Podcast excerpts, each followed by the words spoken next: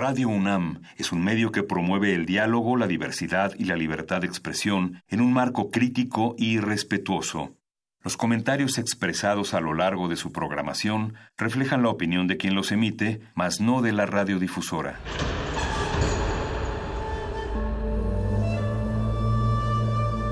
Un templo para la apreciación del ser mediante el sonido. mediante el sonido. Para nosotros. El sol sale durante la noche. Nuestros gritos llevan la mesura del silencio. Y el descontento está lleno de baile y risas. A todo, incluso a nosotros, nos resistimos. La universidad Ustedes y nosotros somos la Resistencia modulada.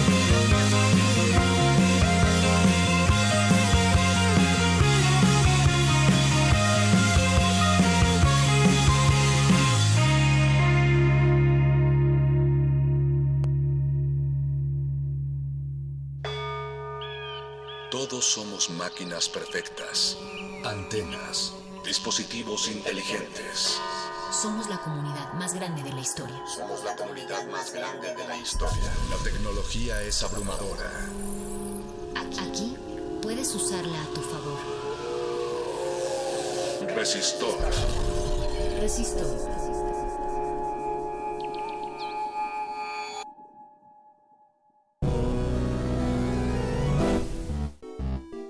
Código de emisión R3 223. Inicia secuencia sobre el cerebro e Internet. Las grandes revoluciones de la humanidad se han dado con descubrimientos e inventos que nos permiten ahorrar enormes cantidades de tiempo y esfuerzo. La rueda, la agricultura, la máquina de vapor y el Internet son claros ejemplos de ello. Después de su invención nada ha sido igual. Internet cambió la forma en la que adquirimos conocimiento para siempre. Algunos apuntan que el siguiente paso es que eliminemos a los intermediarios entre la red y nosotros para pasar a ser uno con el Internet. Sin embargo, este paso trae consigo una serie de interrogantes muy interesantes. Por ejemplo, ¿qué tan compatibles son las estructuras del Internet con respecto a nuestras estructuras neuronales? ¿Qué efectos traería consigo esta unión en el ámbito fisiológico y psicológico del ser humano? ¿Cómo evitaríamos y lucharíamos contra los hackers? ¿Qué nivel de acceso tendrían aquellos que desarrollaran las herramientas necesarias para hacer la conexión entre el humano y la red? Quédate y descubramos un poco más del tema. Inicia transmisión en 3, 2, 1.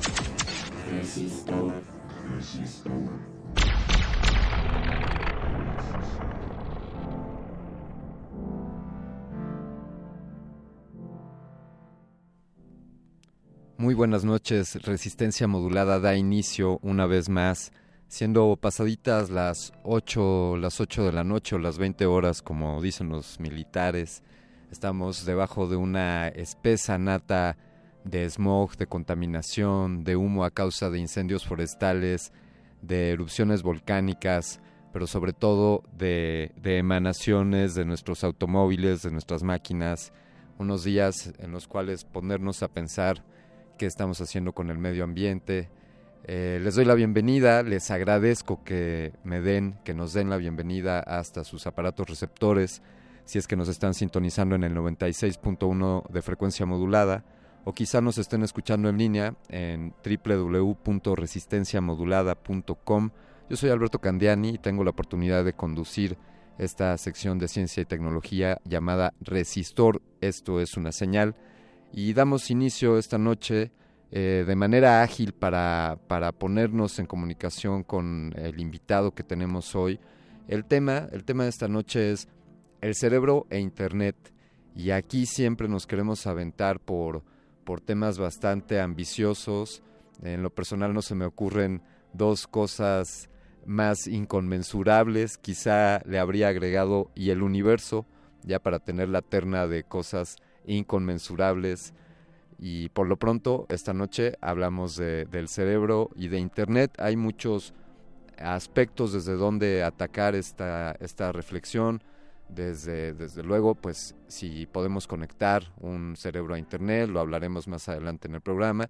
Y otra, otra arista de este asunto puede ser el cómo la utilización del Internet como un medio pues relativa, re, relativamente novedoso ha afectado nuestros procesos neuronales, eh, la manera en la que pensamos.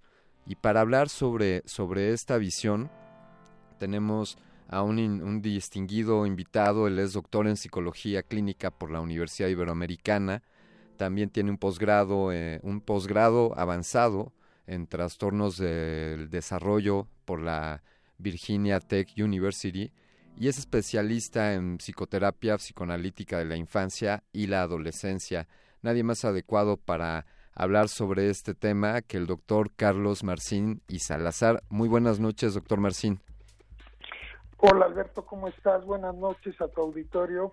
Muchas y gracias. Bueno, pues, este, me siento muy honrado de poder externar mi opinión y adelante con el programa, Alberto. Le, agra le agradecemos muchísimo, es, tam eh, es, también para nosotros un, un, honor y vayamos vayamos por el principio.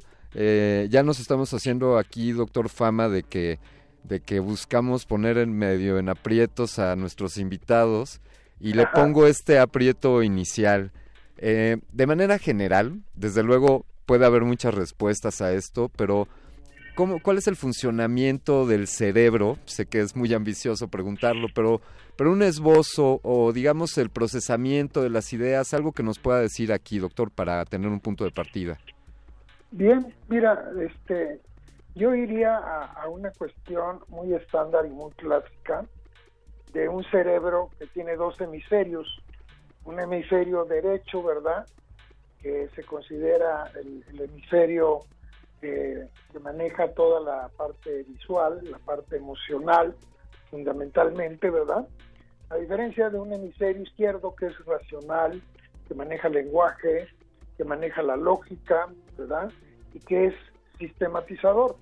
Estos dos hemisferios son los que nos permiten entonces enfrentarnos a una realidad con esta parte, ¿verdad?, de un hemisferio derecho que nos regula y nos inunda de emociones, o por el otro lado un hemisferio izquierdo que nos controla y nos regula. Entonces, básicamente, eh, eh, si hacemos un poquito la comparación, es como si tuviéramos dos, dos dispositivos, ¿verdad? Dos sistemas computacionales diferentes, ¿no? Sí. Tuviéramos un, un- un sistema hemisferio derecho y un sistema hemisferio izquierdo, ¿no? Entiendo.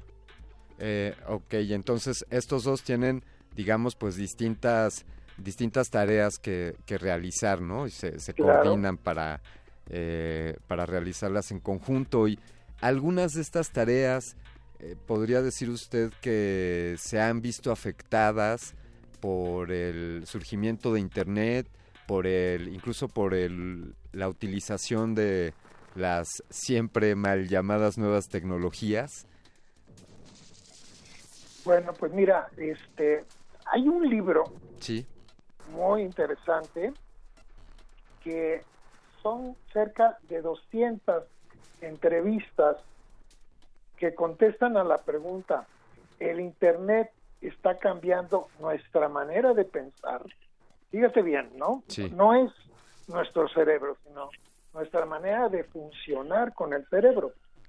Yo sí creo que obviamente la tecnología avanzada está haciendo un sesgo de cómo nos relacionamos con la realidad y cómo interactuamos con la gente, que es diferente a antes de que tuviéramos esta tecnología. Sí. Estamos hablando de un instrumento muy poderoso, ¿verdad? Que eh, en alguna película veía yo algo muy interesante, ¿no? Que se planteaba como la, la nueva Biblia, el Nuevo Testamento, pues es, es el Google, ¿verdad? Y consultar el Internet y la verdad está ahí y mucha gente, eh, su conciencia está guiada por la información que hay en el Internet. Entonces, eh, en este libro hay, hay, hay gente muy famosa, ¿verdad? Que está a favor diciendo que sí, nos está afectando y nos está afectando, pero algunos piensan de manera positiva y otras gentes piensan de manera diferente, de manera negativa. Yo sí creo que no vamos a juzgar si es positivo o negativo, sino que es diferente. Nuestra forma de interacción con la gente, desde que tenemos obviamente un celular, ¿verdad?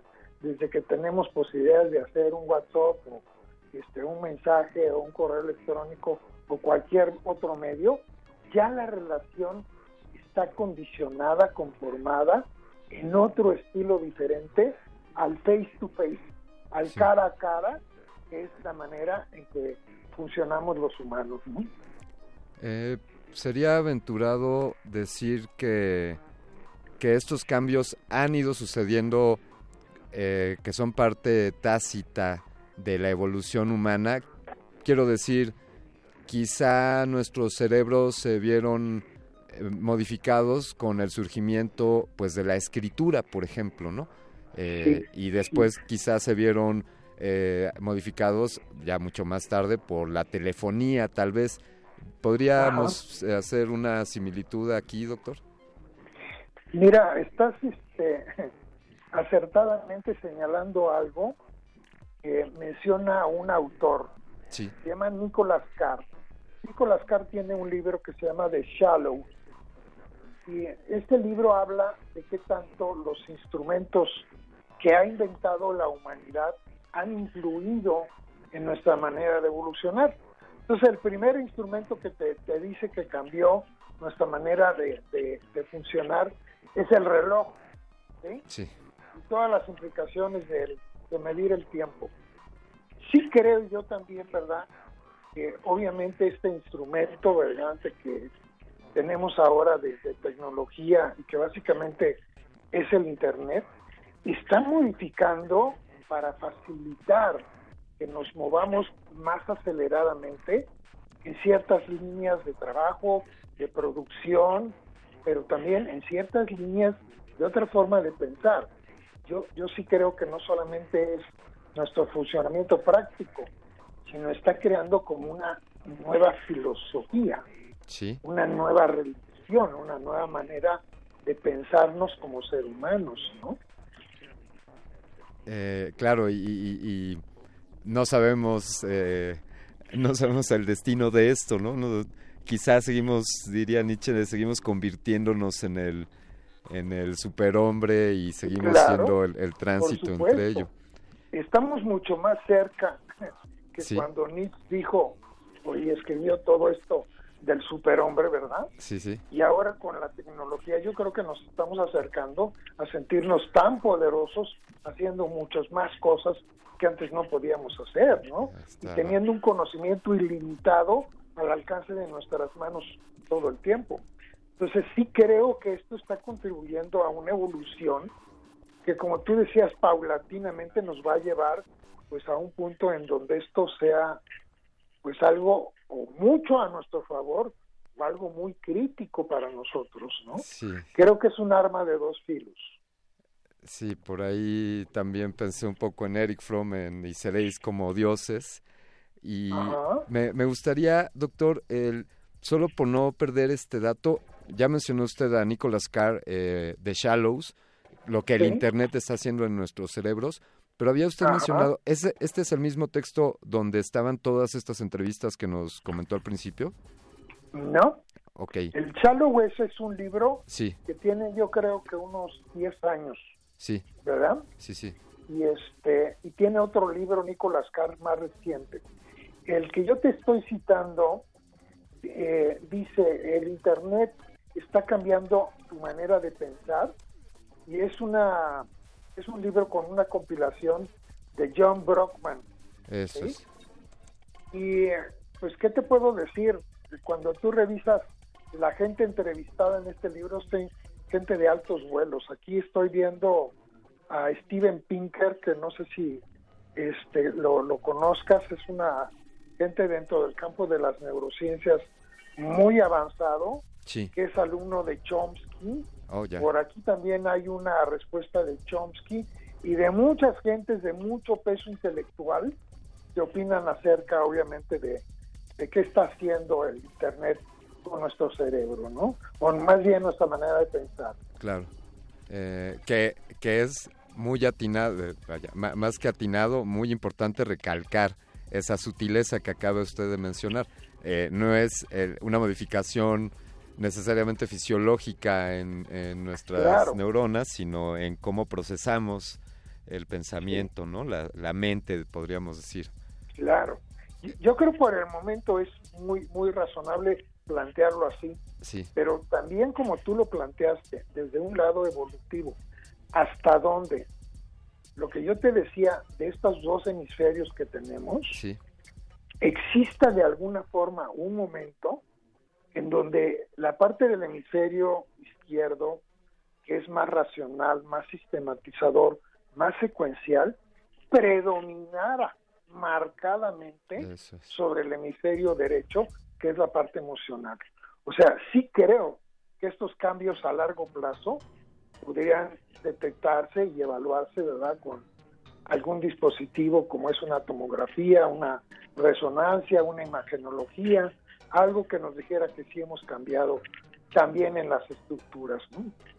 Eh, do- doctor Marcin, si, si me permite usted esta, esta pequeña aventura. Estamos, eh, en el momento en el que estamos es en el que aún nos estamos cuestionando, nos estamos percatando de que efectivamente el Internet o la utilización de la tecnología está modificando eh, nuestros procesos de pensamiento.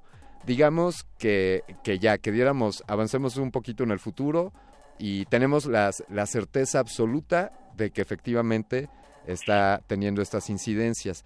E incluso llegamos a un punto en el que sabemos en qué grado y en qué, en qué áreas está teniendo estos cambios.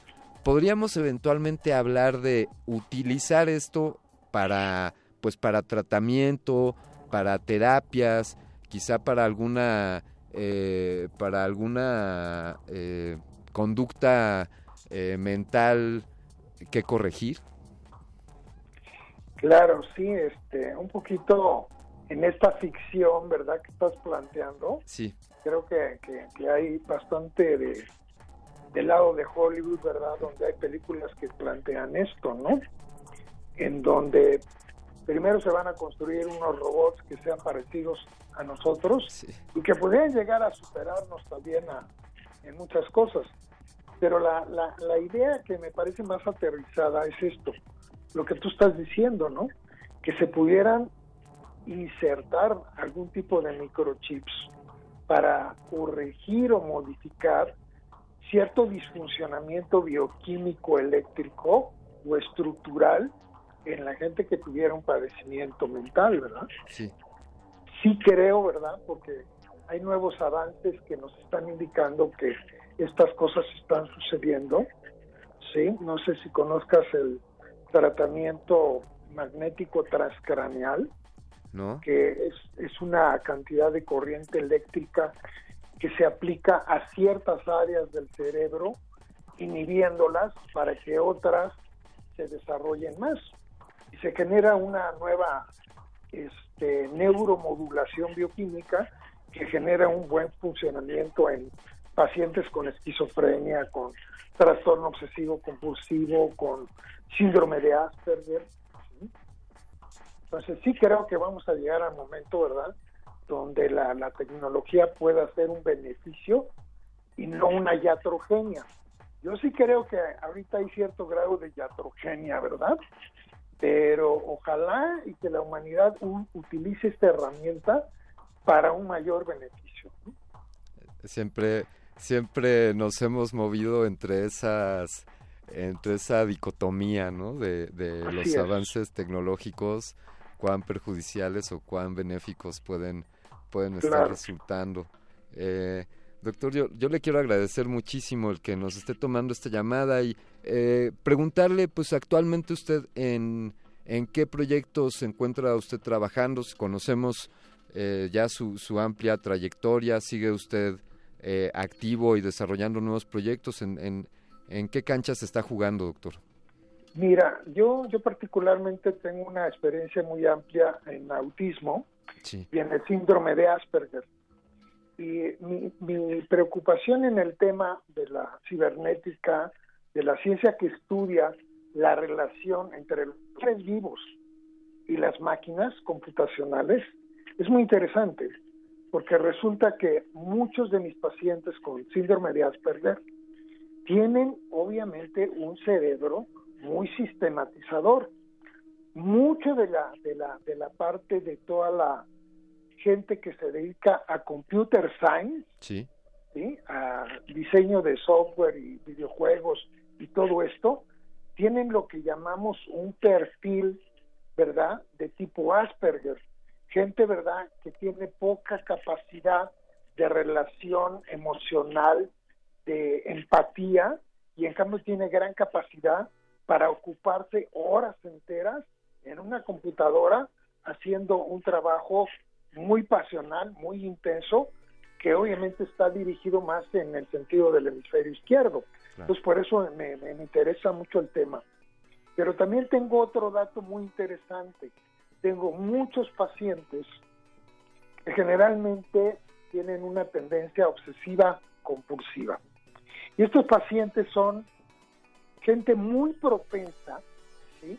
a entrar en el Internet y sustituir la poca capacidad de relación que tiene con la gente, sustituirla con una forma cibernética, ¿verdad?, de relacionarse a través del Internet o con el Internet, ya no digas con otras gentes, estando en redes sociales, ¿verdad? Claro. Que también eso es otra adicción. Sí. Allá hay otro campo que, que me, me llama mucho la atención, porque ya tenemos en, en el manual de psiquiatría un nuevo diagnóstico, que es el, es el trastorno por adicción a la, a la tecnología. Estamos hablando en serio, ¿verdad? Sí. De, de que hay gente que ya padece, obviamente, el, el abuso de, de- de la tecnología, que desplaza su tiempo libre, que desplaza su tiempo para la comida, para el sueño, y que estás diciendo, se pasa 14, 16, 18 horas estando en dos o tres computadoras, y todo es estar comprando nueva tecnología, que es parte del criterio de la del trastorno de la adicción a la tecnología, ¿no? Entonces, este es mi campo Sí, y te voy a agregar por último una cosa. por favor. Yo, yo he trabajado con la gente de MIT allá en Boston en algo que se llaman los Google Glass. No sé si Sí. los conoces. Lo- conozco el, el- Eh, el proyecto, sí. El- el- los Google Glasses no tuvieron una buena acogida comercial, ¿Por qué? pero Sí, pues este hay muchas razones, ya sabes, de carácter económico claro. y por la tendencia de la gente a usar de alguna manera un dis- dispositivo como la laptop, sí. pero te voy a decir qué pasó con, el, con, con, con los Google Glasses. Se volvieron a sacar el año pasado, no han tenido todavía el éxito que, que se ha esperado. Pero gente de MIT, de- del campo de la psicología, empezaron a pensar cómo usar los Google Glasses en beneficio de algún padecimiento. Y se han hecho dispositivos, aplicaciones, para que si una persona con autismo le pones el Smart Glass y a través de la pequeña pantalla Sí, él observa y ve la cara de una persona, al estar observando a esa persona, los Google Glass empieza a recompensar que él tenga mayor contacto visual y que permanezca más tiempo observando a las personas, claro. mejorando sus habilidades sociales. Este, este proyecto es de una organización que no sé si la, la tenga que decir, eh, pero se llama Brain Power. Yo trabajo con ellos y estas aplicaciones las hemos estado poniendo en ensayos clínicos. Ya tenemos varias publicaciones y estamos comprobando que esto aplicado en la infancia, en niños de 6 a 10 años con autismo o síndrome de Asperger, reduce bastante el tiempo de tratamiento que empleamos para enseñarle habilidades sociales.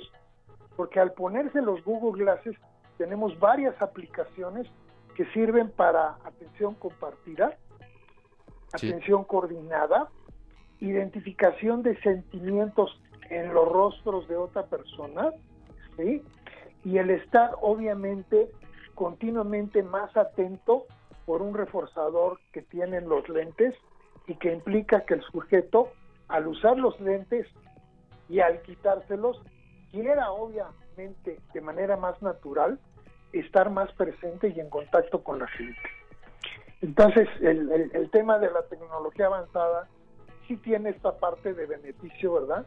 Que ya se está cumpliendo, que te voy a decir que en el caso del autismo, pues es un- una contribución muy importante, muy valiosa.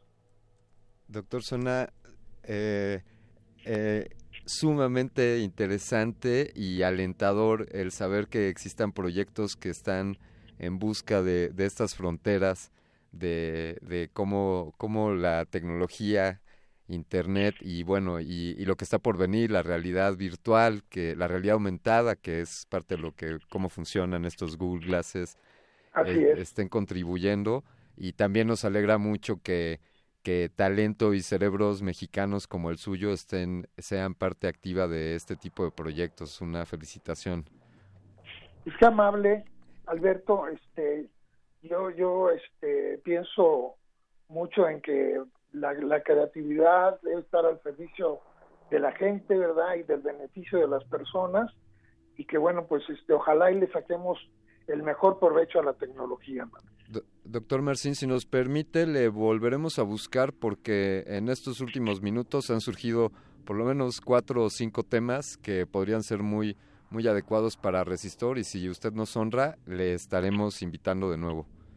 Pues háganme el favor de invitarme, de veras, con mucho gusto estaría compartiendo cualquier conocimiento con ustedes. Muchas gracias, doctor. Ha sido un placer. Alberto, hasta luego. Muchas gracias. Pues es así como concluimos esta entrevista con el doctor Carlos Alfonso Marcín y Salazar. Él es mexicano, estudios en la Universidad de Virginia Tech University, tiene especialidades en psicoterapia, psicoanalítica, ha sido jefe del Departamento de Psicología de la Dirección de Investigación y Enseñanza de la Secretaría de Marina, ha trabajado en la Universidad, en la Universidad Iberoamericana, eh, es fundador y presidente, director de la Clínica Mexicana de Autismo.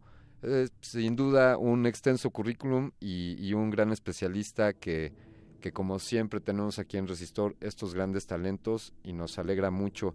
Vamos a continuar esta noche, ahora les vamos a poner un poquito de música y quizá ustedes recuerden este sencillo eh, de esta banda compuesta por Gustavo Cerati, Zeta Bosio y Charlie Alberti estos, estos rockeros argentinos, conocidos como Soda Stereo, lanzan por allá del año 1995 esta rola que se llama Ella usó mi cabeza como un revólver.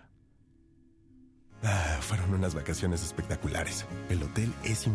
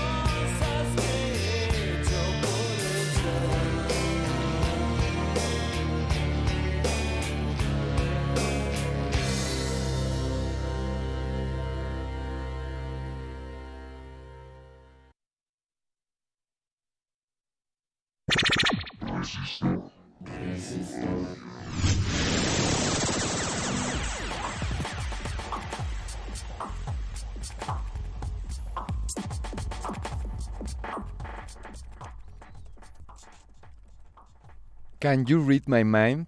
Es el nombre de un artículo publicado en el sitio de la Universidad de, White, de Witwatersrand de Johannesburgo, que habla respecto a un proyecto del cual haremos un par de menciones, conocido como Brain Internet, como si hilaras ambas palabras, brain e internet.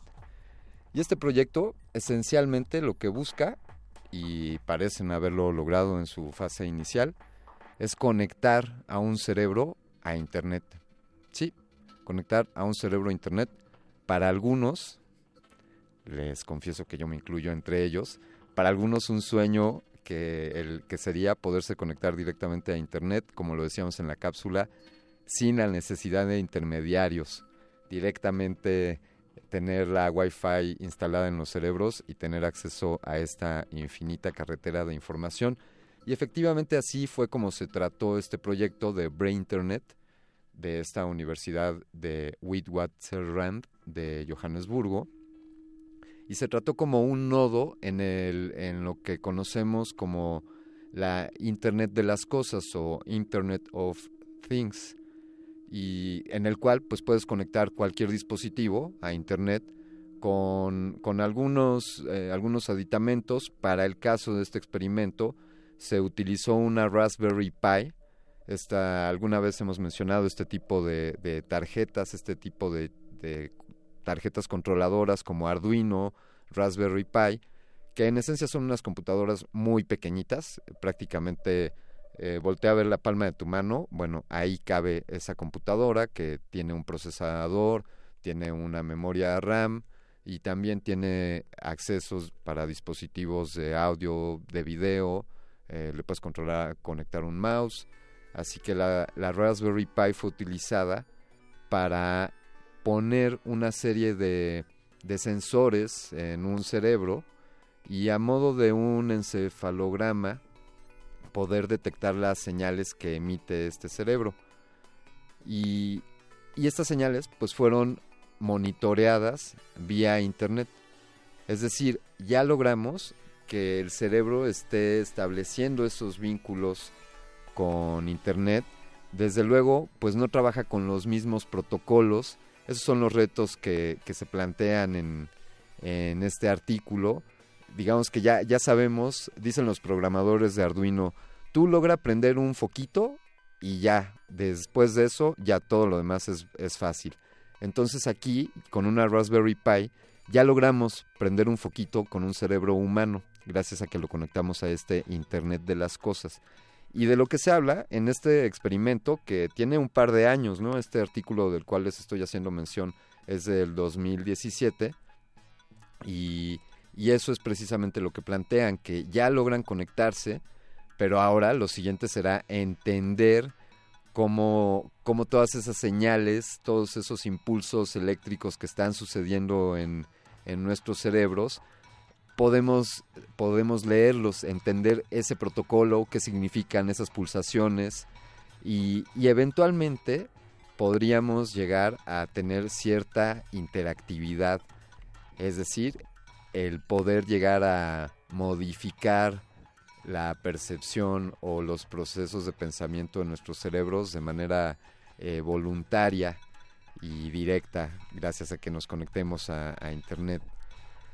Les quiero compartir también, bueno, invitarlos a que, a que nos comenten, interactúen con nosotros, ya conocen bien ustedes las redes sociales, R modulada en Twitter, en Facebook estamos como Resistencia Modulada y esta noche queremos abrir también la, línea telefónica. Si ustedes tienen algo que aportar, algún comentario sobre la entrevista que escuchamos o, o, algo que ustedes nos quieran compartir en torno a este tema del cerebro e Internet, pueden ustedes llamarnos eh, al 55 23 54 12, 55 23 54 12 donde alguno de todos los col colaboradores que están aquí dispuestos a contestar sus llamadas estará, estará al pie del cañón para atenderles y que nos hagan llegar sus comentarios.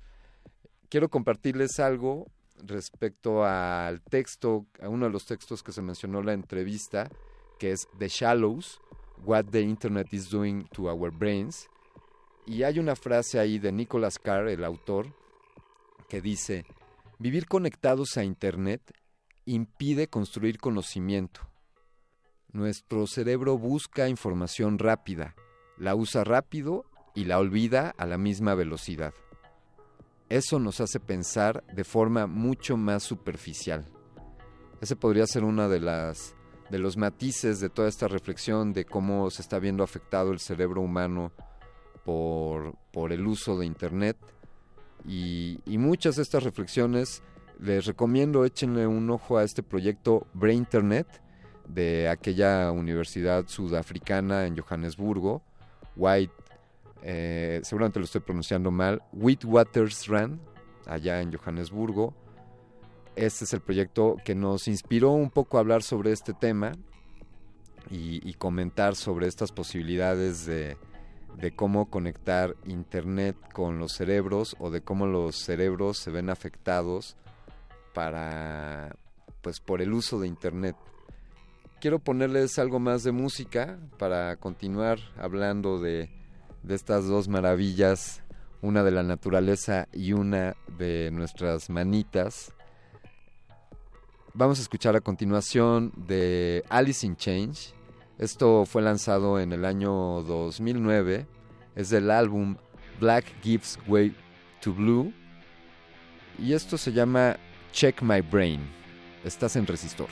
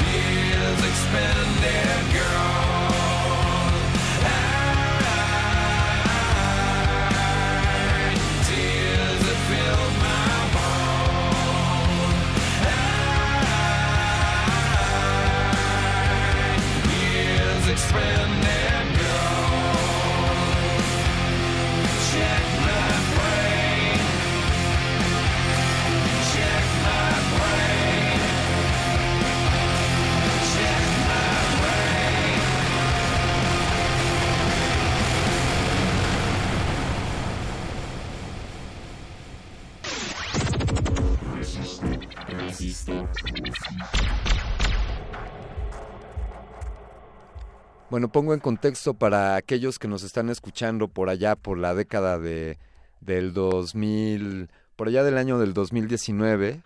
Eh, desde luego ustedes todavía no conocen el viaje en el tiempo, pero en el momento desde el cual les estoy hablando, el viaje en el tiempo ya es una cuestión casi cotidiana.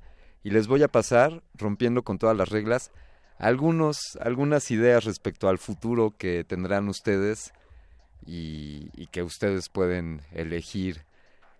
Toda esta idea de, de cómo el cerebro puede verse afectado por el uso de Internet o por el uso de la tecnología, o viceversa, incluso esta, este otro planteamiento desde el cual un cerebro puede conectarse a Internet y entonces quizá todos los cerebros, y eso es algo de lo que sucederá en ese futuro que ustedes quizá verán, como todos los cerebros humanos podrían estar interconectados y conectados gracias a una gran red como Internet. Y en esta gran red, pues desde luego también está la inteligencia artificial. Y quizá para algunos, algunos ya de una edad mayor, sea esto algo para recordarles la película de Matrix.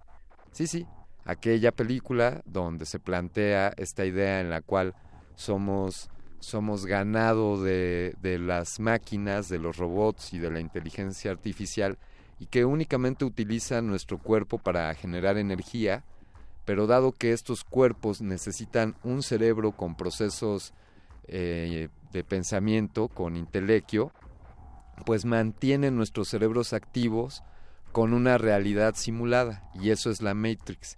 Algunos quizá no hayan visto esta película, se las recomendamos desde Resistor del Futuro. Y, y, entonces en Matrix, bueno, está planteado esto, ¿no? Las computadoras pueden controlar lo que nuestros cerebros perciben como realidad. Muy bien, eso, eso, pues ya, ustedes lo recuerdan bien. Ahora, algo más de lo que les puedo adelantar de ese futuro que quizá verán, es que sí, sí habrá una cuarta, un cuarto episodio, una cuarta parte de, de la hasta entonces trilogía original Matrix, dirigida en su momento por los hermanos Wachowski. Eh, la Matrix 1, 2 y 3 dirigida por, estos señores. Y la versión 4 será dirigida por las hermanas Wachowski. Sí, sí. Eh, no son las hermanas de los hermanos, sino son las mismas personas tomaron la decisión de hacer un cambio de identidad eh, sexual y entonces eh, pues ellas siguen ellas siguen haciendo cine y ahora es, se está planteando que realizarán la cuarta versión de, de Matrix.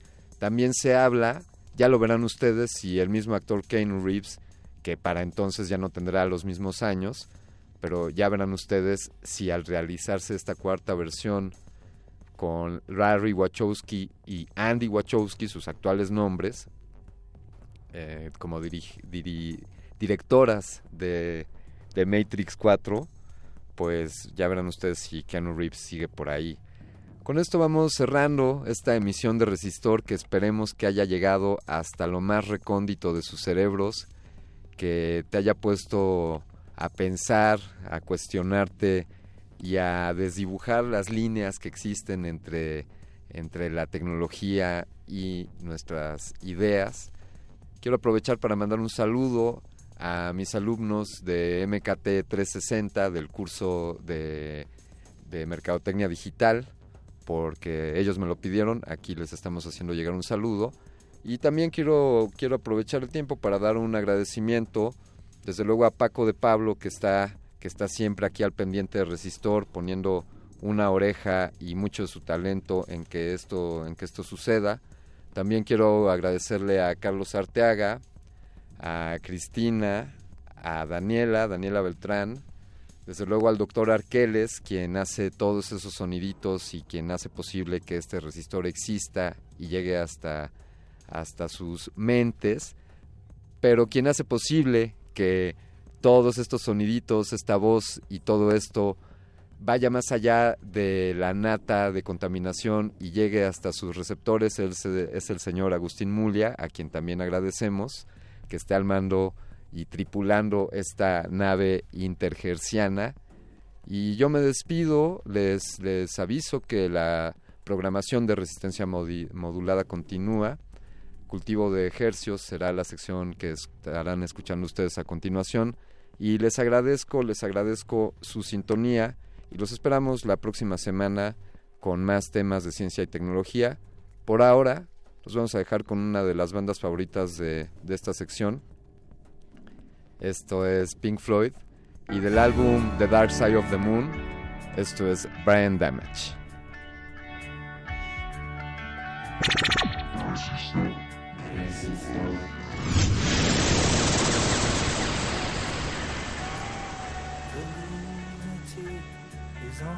Grass. The lunatic is on the grass. Remembering games and daisy chains and laughs. Got to keep the loonies on the path. The lunatic is in the hall. The lunatics are in my hall. The paper holds their folded faces to the floor. And every day the paper boy brings more.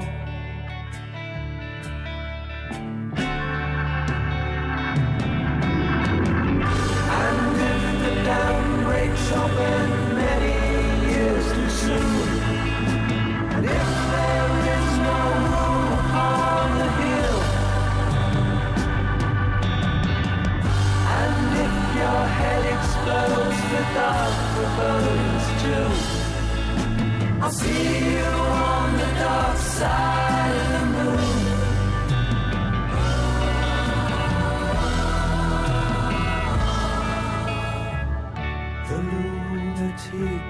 is in my head.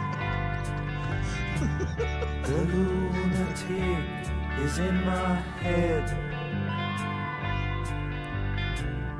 You raise the blade, you make the change. You rearrange me till I'm sane. You lock the door, throw away the key. There's someone in my head, but it's not me.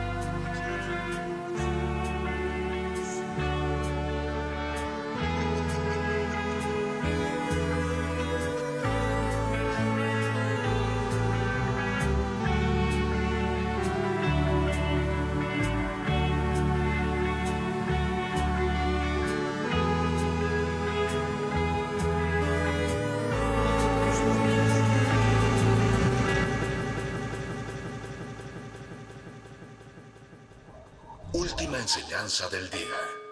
Siempre hay que mirar las cosas desde el lado positivo. Si no lo hay, descarga la actualización. Descarga la actualización.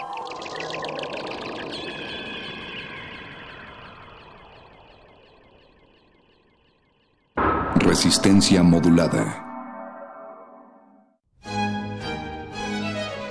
2019. 500 años del fallecimiento de Leonardo da Vinci. La UNAM celebra a Da Vinci. Renacentista.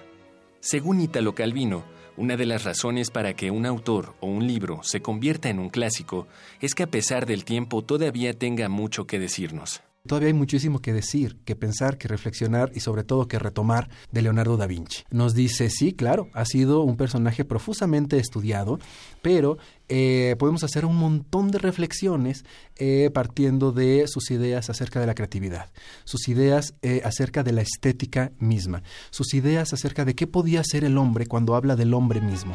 Juan Carlos Ortega, editor en México de la biografía sobre Da Vinci. Leonardo da Vinci. 500 años del creador universal. 96.1 de FM, Radio UNAM, Experiencia Sonora. La lucha por la equidad de género se consigue por varios frentes, desde las ideas y denuncias del feminismo hasta la deconstrucción de la masculinidad. Entre hombres, México, un espacio radiofónico para cuestionar la imagen que tenemos acerca de lo que consideramos masculino.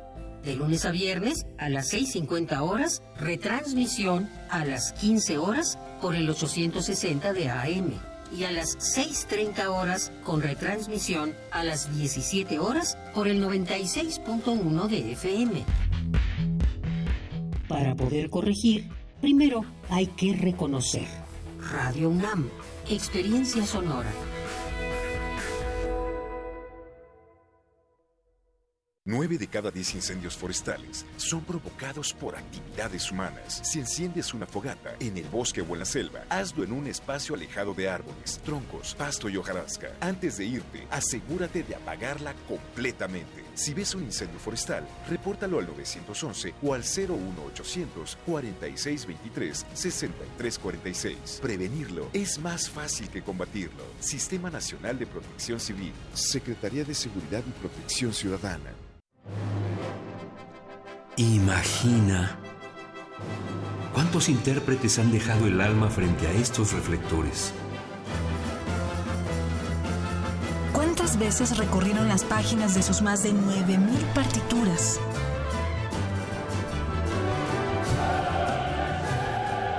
¿O cuántos corazones han levantado en más de ocho décadas? Eso es experiencia sonora.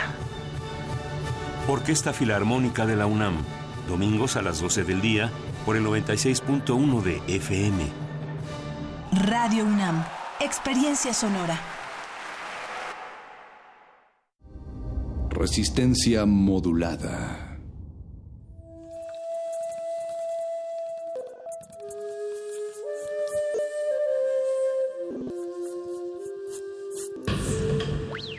La música emergente es como el silencio. Silencio. Presente a nuestro alrededor. Pero audible solo para quienes tienen disposición de escuchar. Como todos, en este campo de cultivo. Cultivo de ejercios.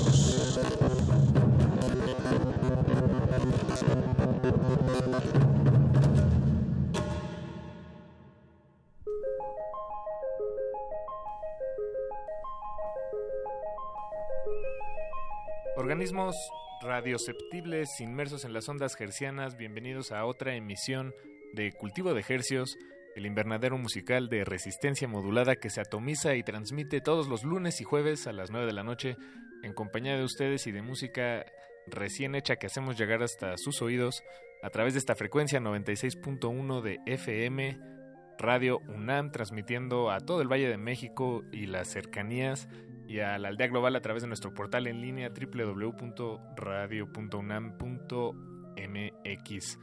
Les saluda desde estos micrófonos su servidor Paco de Pablo. Agradecemos enormemente su sintonía.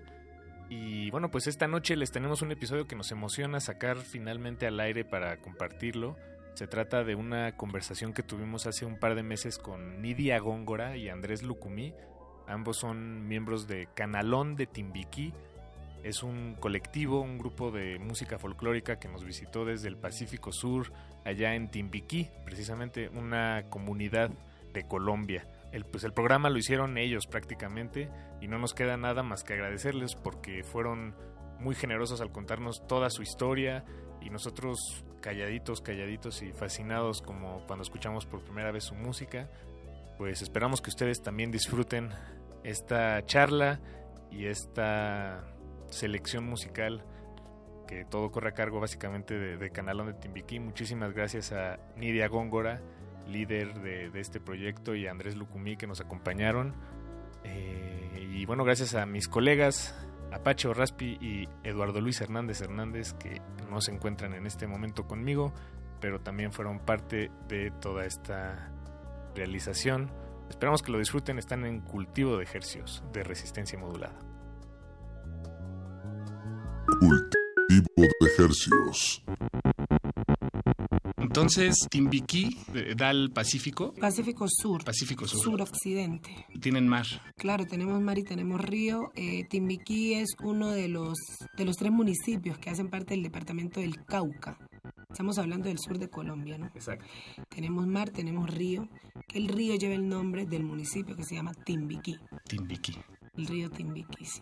¿Y ahí crecieron todos? eh, ¿Todos y todas? La mayoría, la mayoría. eh, pues el, el Grupo Canalón de Timbiquí es un proyecto diverso también. Nosotros, nosotros eh, es- apoyamos y expresamos la diversidad en toda su, su extensión. Entonces tenemos músicos de varios lugares de, del Pacífico, no solamente de Timbiquí. La mayoría son de Timbiquí.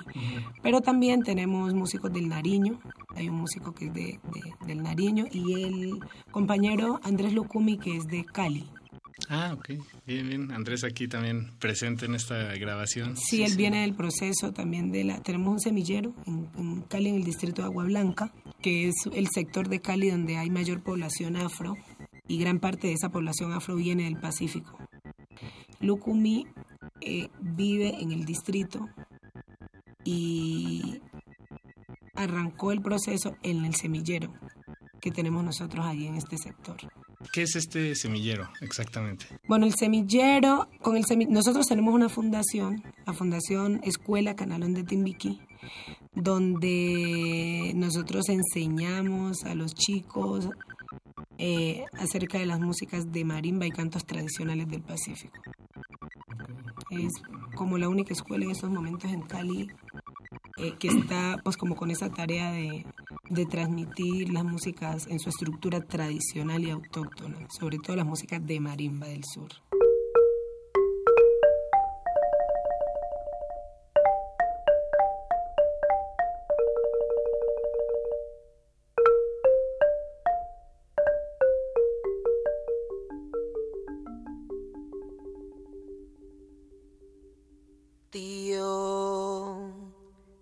Guachupecito,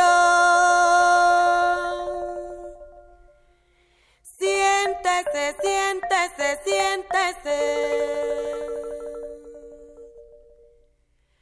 Paraíto, uy, narama, ay sobrino. Paraíto, uy, narama, ay sobrino. Paraíto, uy, narama. En el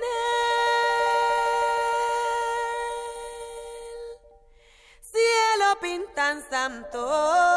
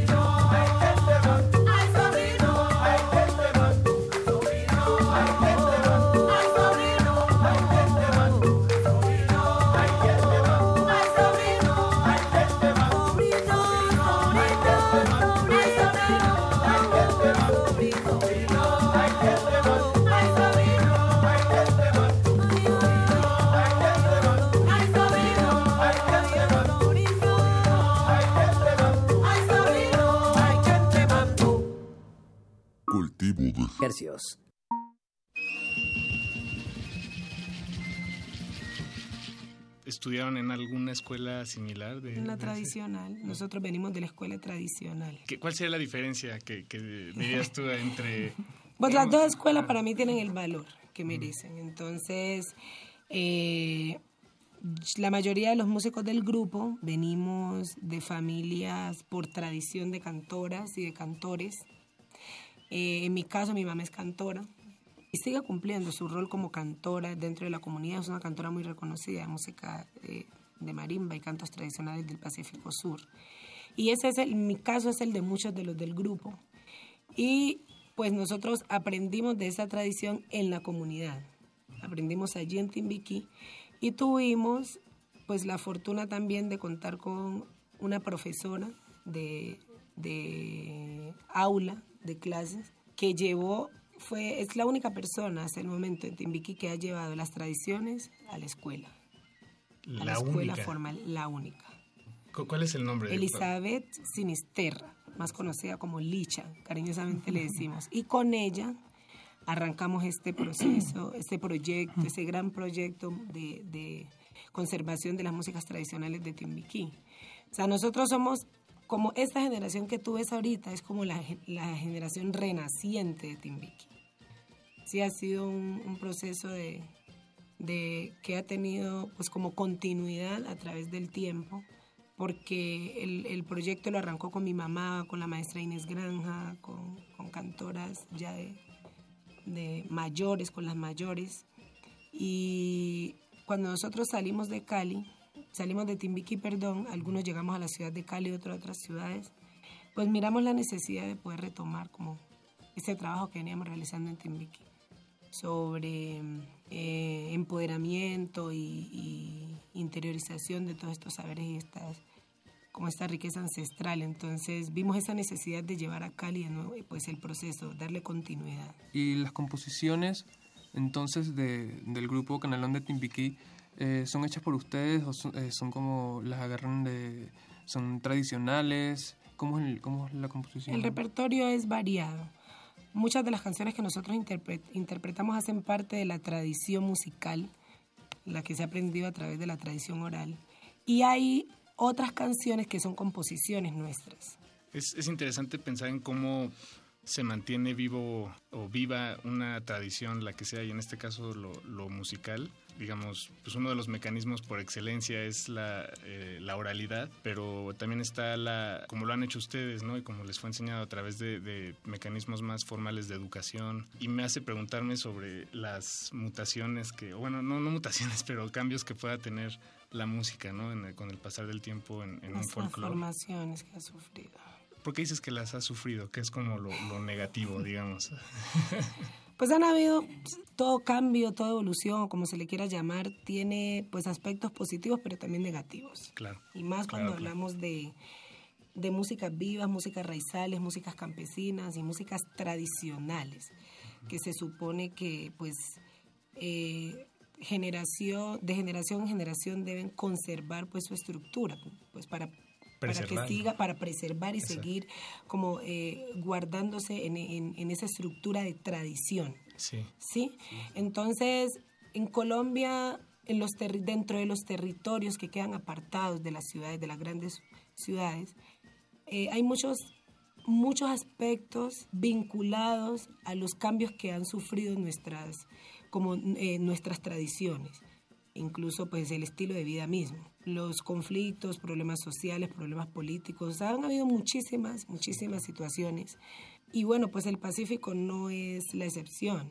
Mm, En nuestro territorio las, las, las tradiciones, cada uno de estos rituales y la manera como nosotros celebramos la vida a través de la música, eh, ya no, no se realiza tal vez de la misma manera como se hacía antes.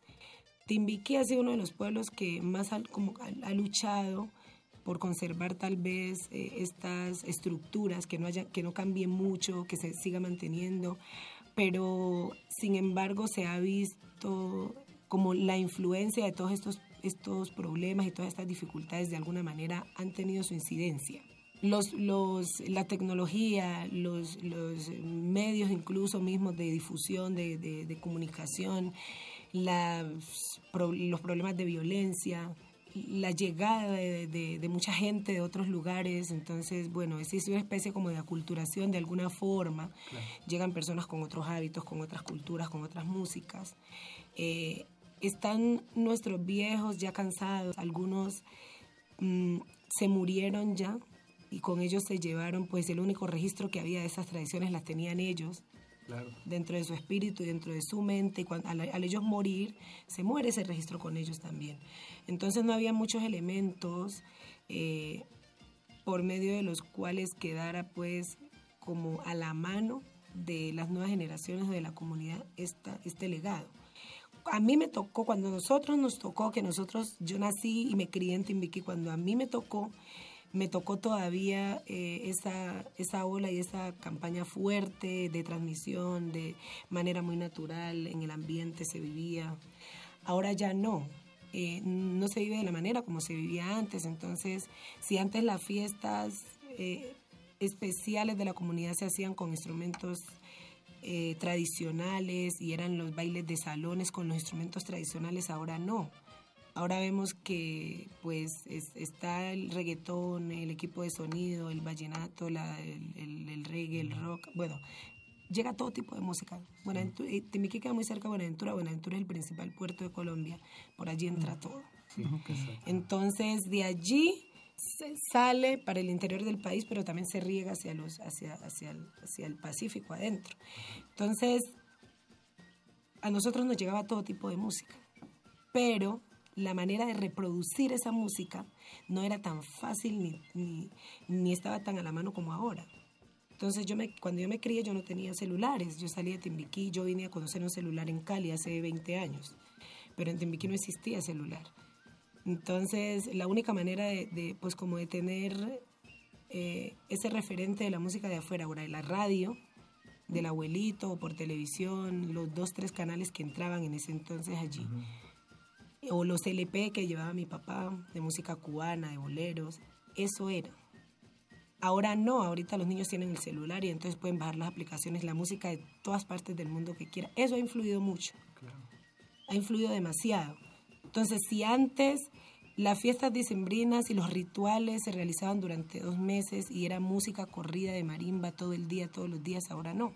Son espacios muy aislados eh, y, y donde hay de alguna manera como una división. Entonces están los que las músicas, lo- los jóvenes con su música moderna, el equipo de sonido full, eh, sonido y, y frecuencia y están voltaje y voltaje y entonces han dejado pues como las músicas tradicionales eh, únicamente para los espacios o de los viejos o de los que siempre han sido cultores de este tipo de música.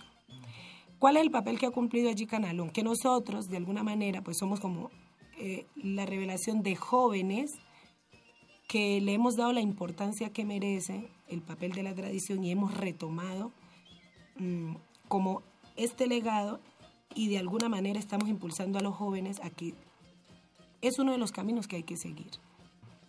Hay que retroceder, hay que retomar y bueno, fortalecernos nosotros a través de, de- del legado que nos dejaron, porque esa fue la manera como lo hicieron nuestros ancestros. Eh, estos pueblos del Pacífico está 100% comprobado que una de las maneras como hemos resistido, como todos los flagelos a los que hemos estado expuestos, ha sido precisamente como por ese espíritu de resistencia y todo eso ha sido a través de la música.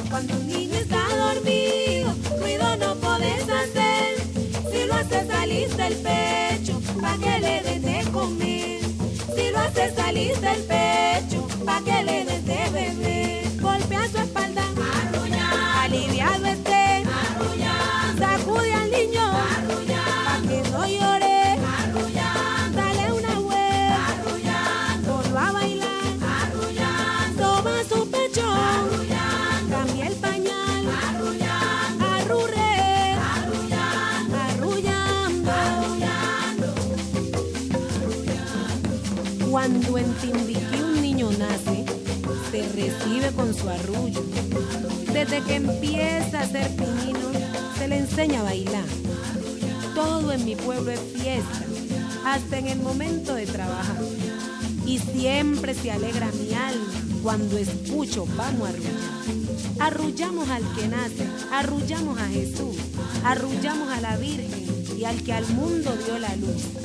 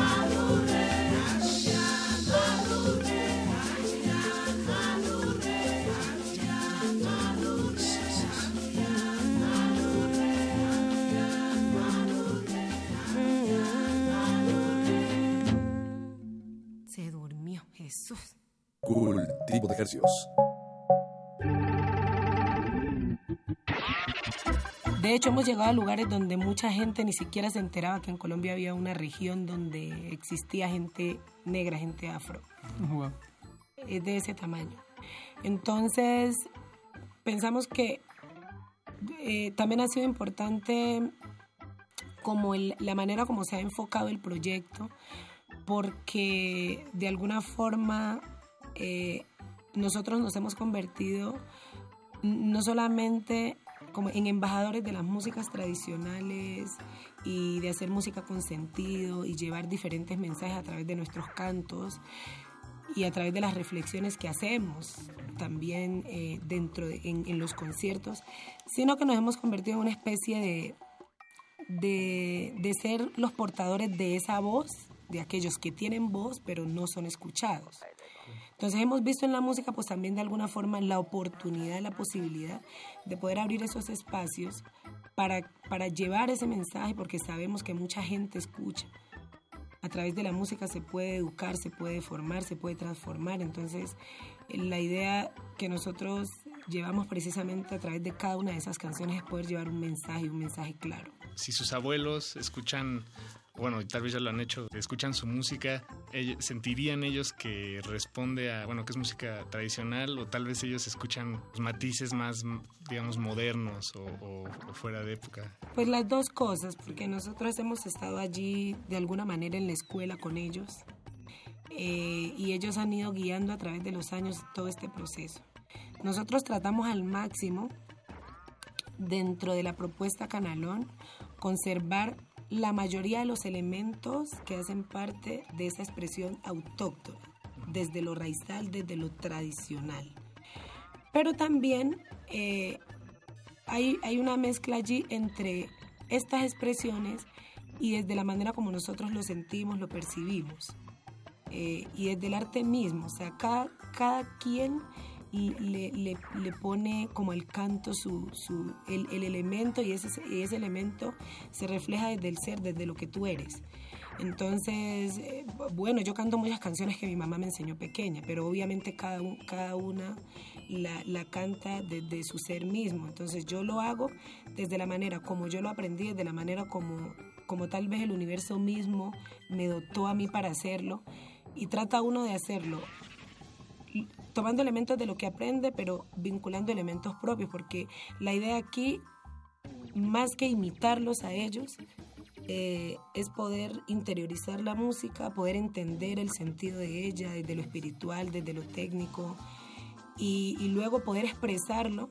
Pero entonces allí, como te digo, van en juego los elementos de la, de la tradición, que ya pues ahí viene eh, toda la parte, podríamos decir que técnica, los dejos, eh, eh, que son como los términos que manejamos nosotros.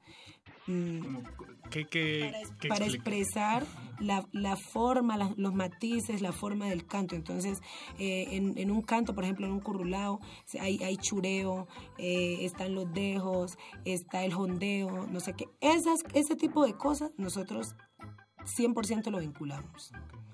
Pero entonces ya va también el sentir, han cambiado incluso las letras, porque si, si tú ves las canciones que cantaban nuestros abuelos, muchas tenían muy poco contenido de letra. Era más como juego de voces y utilizaba más que todo como elementos eh, eh, onomatopéyicos para, para eh, mucha pronunciación de, de- vocales, juntaban vocales, alargaban eh, como, como sonidos de una vocal. Eso, ahorita nosotros tomamos esos elementos, pero también vinculamos eh, mucha lírica, pues para poder llevar los mensajes que tenemos que llevar. Entonces, en la estructura, por ejemplo, de una juga, eh, es un episodio y un episodio que ocurre en la cotidianidad lo vuelve música, como el caso de la Casa de la Compañía, que es una historia real de en ese entonces en Timbiquí no existía la energía la, la luz eléctrica y se pues alumbraban con lámparas eh, y con velas y una compañía francesa que estuvo explotando oro eso hace más de 60 años eh, construyó una casa y le llamaban la una casa grande, la casa más grande que había en, el casco urbano, Santa Bárbara. Y, a esa, y en esa, ellos construyeron una casa. Y en esa casa hacían la mayoría de las, de las fiestas y de los arrullos y como los, las celebraciones más importantes. Entonces un 24 de diciembre llegaron eh, a hacer un arrullo, pues el arrullo que se acostumbra a hacer en homenaje al nacimiento de Jesús, porque es un pueblo católico 100% de, de las pues de todas esas cosas que quedaron Sí, claro, de, del... en la historia y la colonización y eso es un pueblo que quedó quedaron riquezas africanas riquezas desde, desde la, la- lo africano pero también quedó quedaron como muchos elementos allí de lo europeo entre ellos la religión católica lo celebramos obviamente desde nuestro sentir negro Pero bueno, estaban ellos ahí en el arrullo y el señor Marco Pereas, que era un hombre muy influyente pues del pueblo, también tenía la única lámpara, que eran esas lámparas de marca Petromax, Que son de petróleo, de... eh, como de querosín, de sí. querosín. Y esa, esa lámpara alumbra, bueno, pues un pueblo pequeño, en oscuras, y esa lámpara proyectaba pues luz a, a gran, la casa y gran parte de la comunidad. Y el señor pues ya se quería ir y se llevó su lámpara, dejando la fiesta en oscuras. Y allí un miembro de la familia Balanta empezó a cantar, desde la espontaneidad salió el canto. Entonces, la casa de la compañía se quedó en la oscuridad, porque don Marco Perea se llevó su Petroma. Solo decía eso la canción. Y podían pasar horas repitiendo, repitiendo, repitiendo, repitiendo. Entonces, una de las características de la música nuestra es esa repetir, repetir. Es la manera también como se entra en el trance, ¿no? Repetir, repetir, repetir.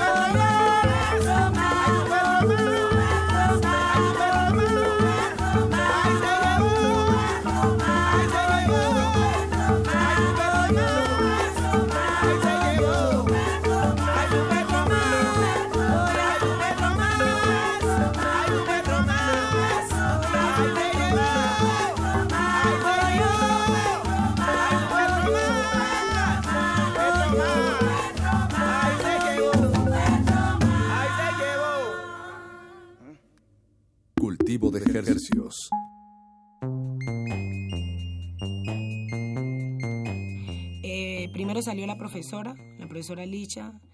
Mm, después ella era como la, la, persona que se encargaba de reunir a, todos los, a todas las matronas, a todos los cultores dentro de la comunidad.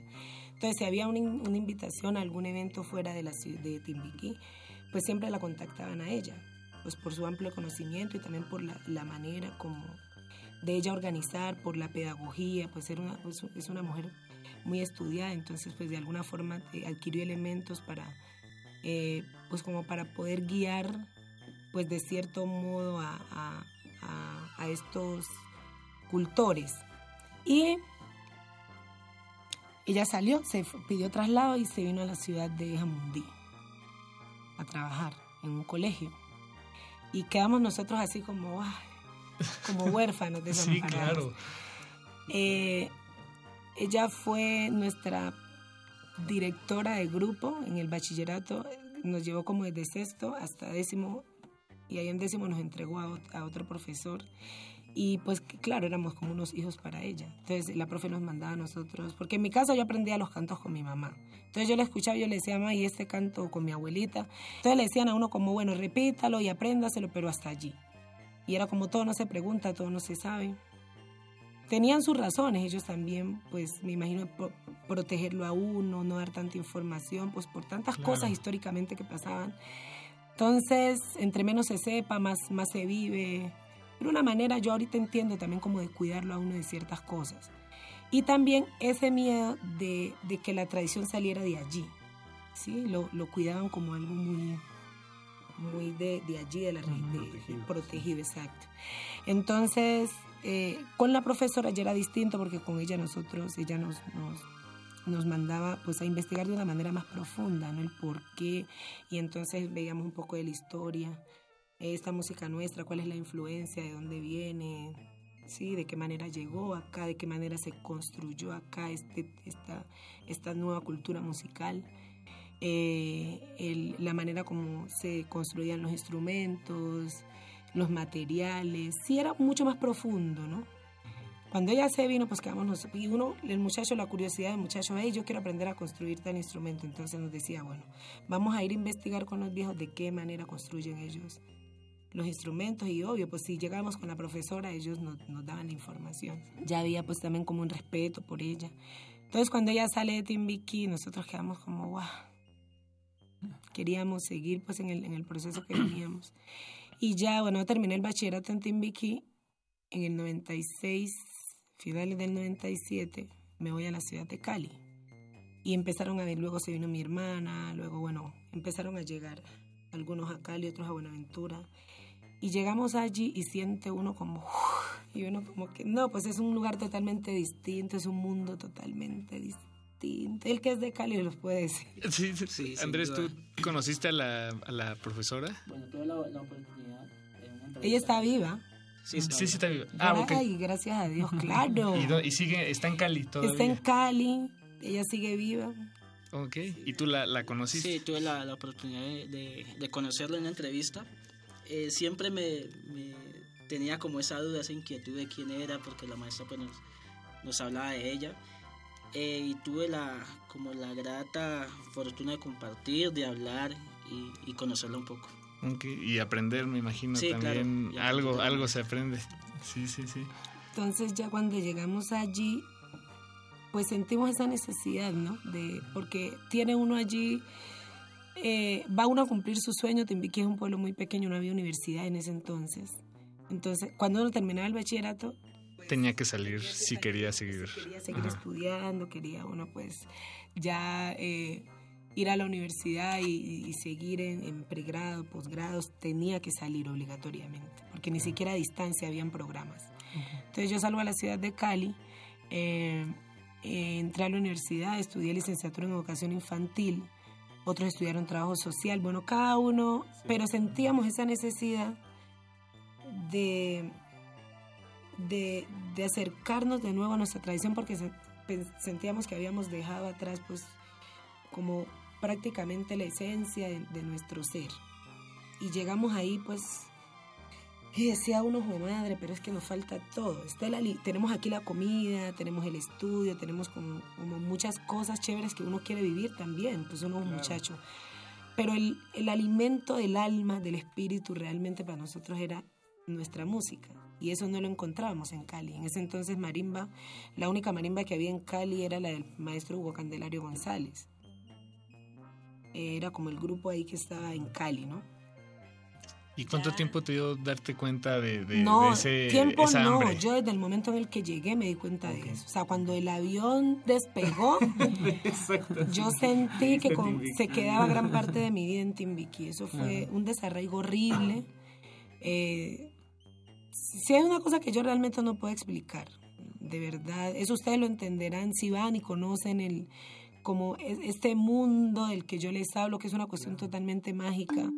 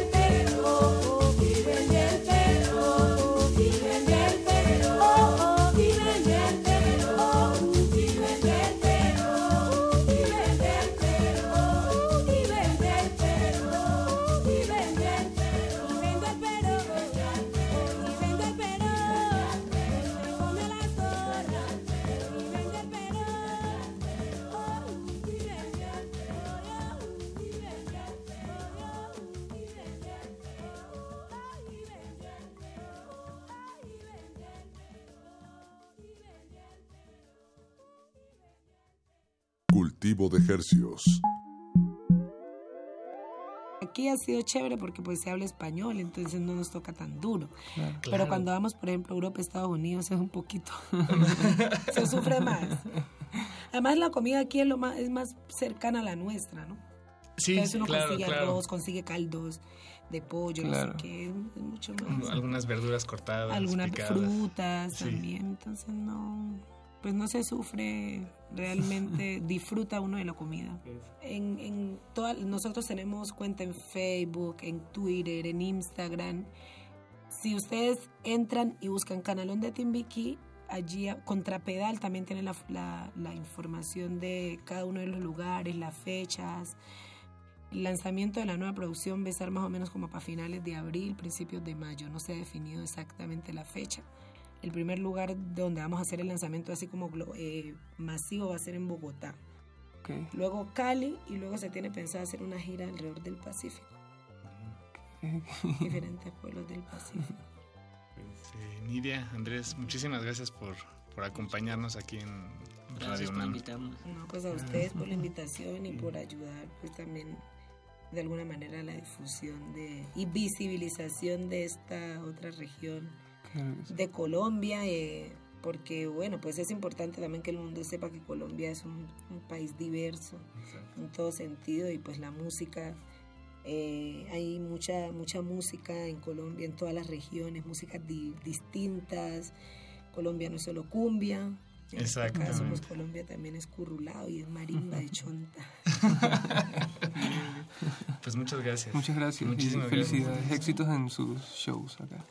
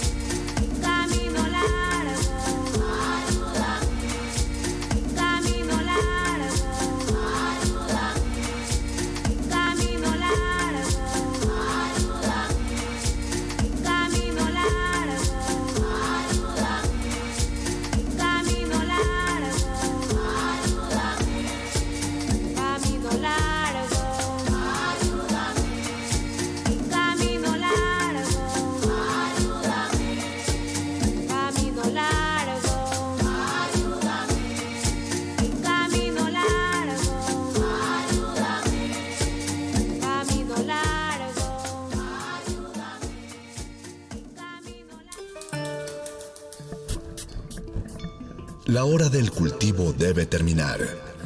Así, el sonido podrá florecer.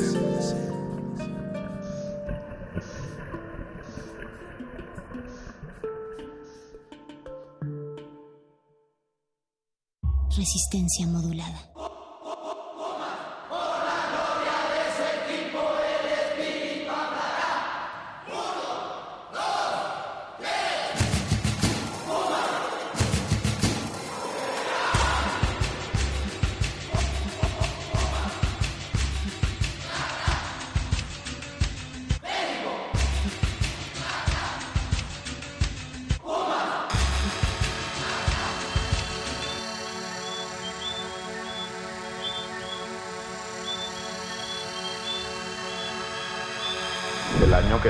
Recuerden que estoy invitándolos a todos. Daniel Ortega, te invito a que nos bañemos en el Guaire el próximo año. ¿Dónde está la ministra del Ambiente? Ahí está Jacqueline. La invitación está en pie, ¿verdad? La invitación es de la ministra Jacqueline Faría. Yo voy a ir y los invito a todos. Esta es la voz del expresidente venezolano Hugo Chávez en 2006, prometiendo en cadena nacional el saneamiento del río Guaire, el cauce de 72 kilómetros que atraviesa la capital venezolana y desde finales de 1800 se usa como un sistema de cloacas. Hagan de cuenta el viaducto de Ciudad de México pero al aire libre.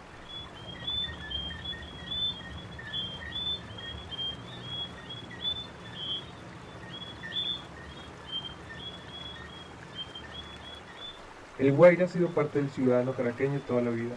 Sin mucho esfuerzo para mi memoria, el olor putrefacto penetra mi cerebro y me remonta con claridad a esos días donde los mataderos cercanos al río dejaban correr su sangre en un paseo turístico desde las Juntas hasta Petare, donde la autopista Francisco Fajardo parece ser réplica en asfalto de aquel montonar de desechos líquidos que recorren la ciudad casi como quien huye de ella.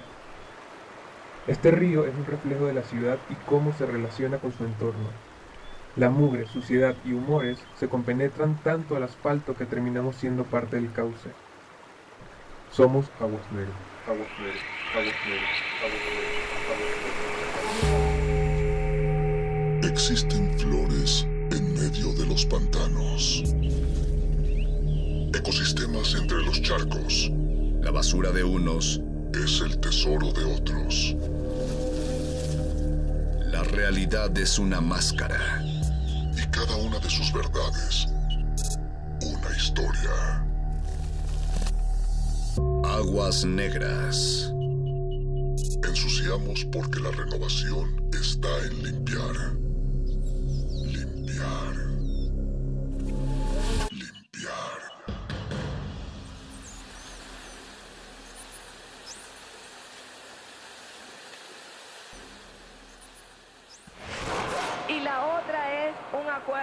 Acabamos de hacer el ministro del Ambiente, el alcalde Jorge Rodríguez, Alejandro Hitcher, Jorge Rodríguez y el gobierno del Distrito Capital en recuperar las riberas del Guaire. Eso que está lleno de montes, eso que está lleno de árboles caídos, eso que está sin paisajismo, pues vamos a recuperarlo. Son 22 kilómetros desde eh, allá en Macarao hasta Chacaíto. 22 kilómetros que vamos a recuperar esas riberas para que el tránsito por la autopista sea también muy agradable.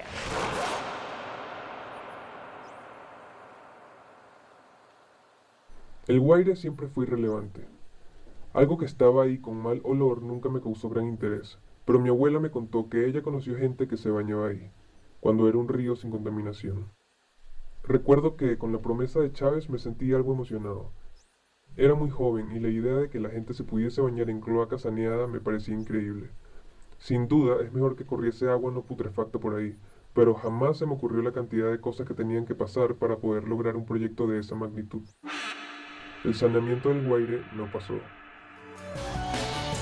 Caruata es una de las quebradas que aportan mayor cantidad de agua servida al Guaire. 3.000 litros por segundo aproximadamente. Por ello se están realizando numerosas obras en los sectores Caño Amarillo, Agua Salud, Plaza Sucre, Quinta Crespo y El Silencio. El saneamiento del Guaire viene a toda velocidad. El proyecto Guaire de Caracas.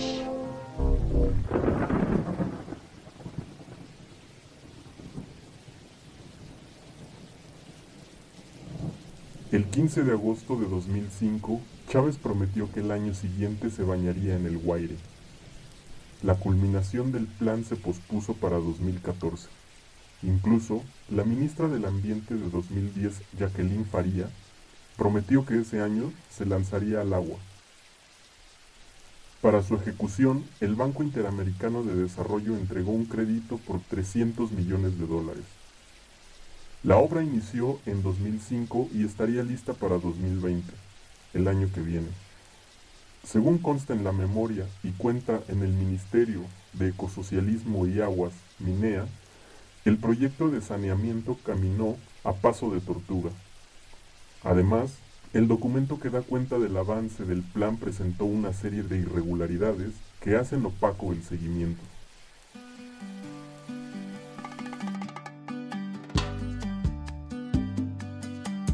Por estas calles la compasión ya no aparece. Y la piedad hace rato que se fue de viaje. Cuando se iba la perseguía la policía. Oye conciencia, mejor te escondes con la paciencia. Se encuentran rastros de valentía. Quienes la vieron dicen que estaba pálida y fría. Se daba cuenta que estaba sola y sin compañía. Y cada vez que asomaba el rostro, se le reía. Por eso cuídate de las esquinas, no te distraigas cuando caminas. Que pa' cuidarte yo solo tengo esta vida mía. Por eso cuídate de las esquinas, no te distraigas cuando caminas. Que pa' cuidarte yo solo tengo esta vida mía.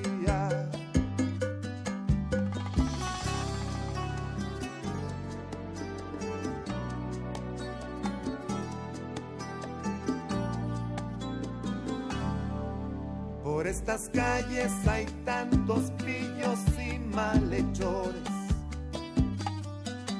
Y en eso sí que no importan credo, raza o colores.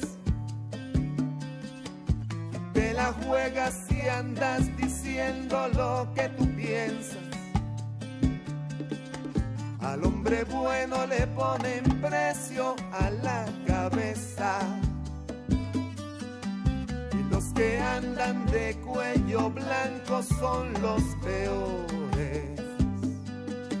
Porque además de quemarte se hacen llamar señores.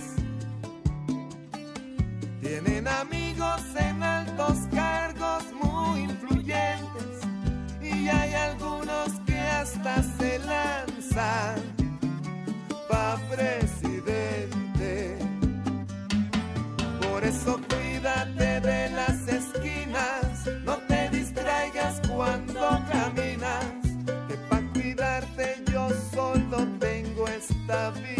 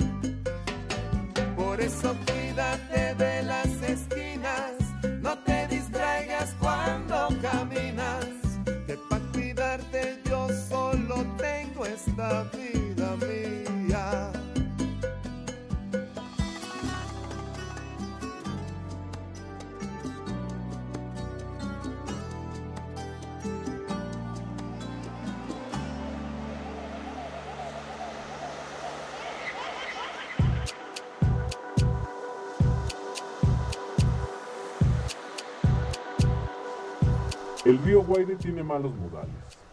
Cuando ven los autobuses nunca le cede el puesto a las parturientas.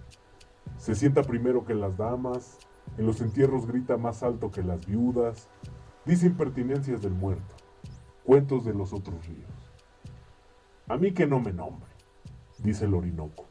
No fue grumete en la invencible ni pudo unir sus aguas a los siete mares de China.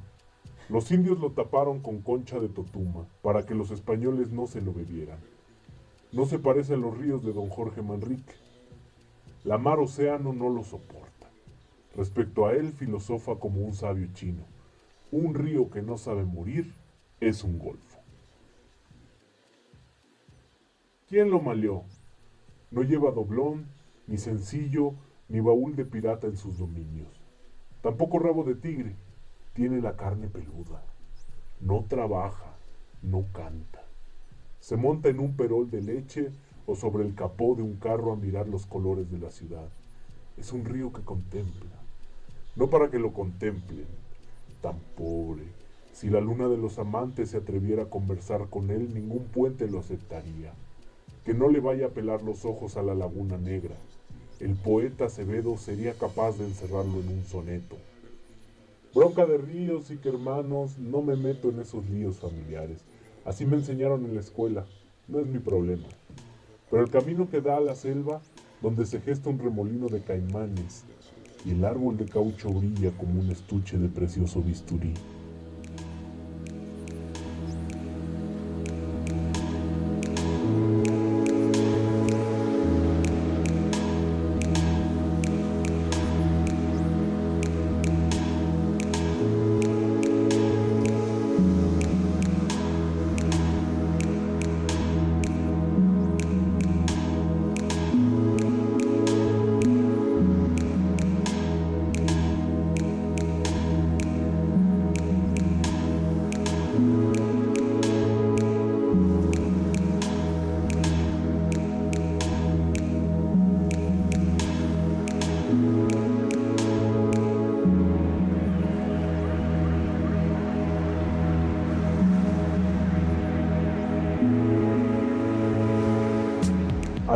Le fue a meter chirimbolos del Guaire al Magdalena. El Magdalena tan relón, con sus dientes de oro y muelas de esmeralda, lo dejó beber ron durante tres días. No le paró. Lo emborrachó, le silbó una cumbia, un bambuco, y así lo envió al Motatán, metido en un guacal de manzanas para la casa de Hermes Vargas. Cuentos de Andrés. Más sabe Andrés por Andrés que el Magdalena y sus pedrerías la flor fétida, el aceite de las refinerías, la garcita urbana y una nevera desportillada son cifras que acompañan. En algunos casos el sol es un golpe de espuelas contra las aguas revueltas.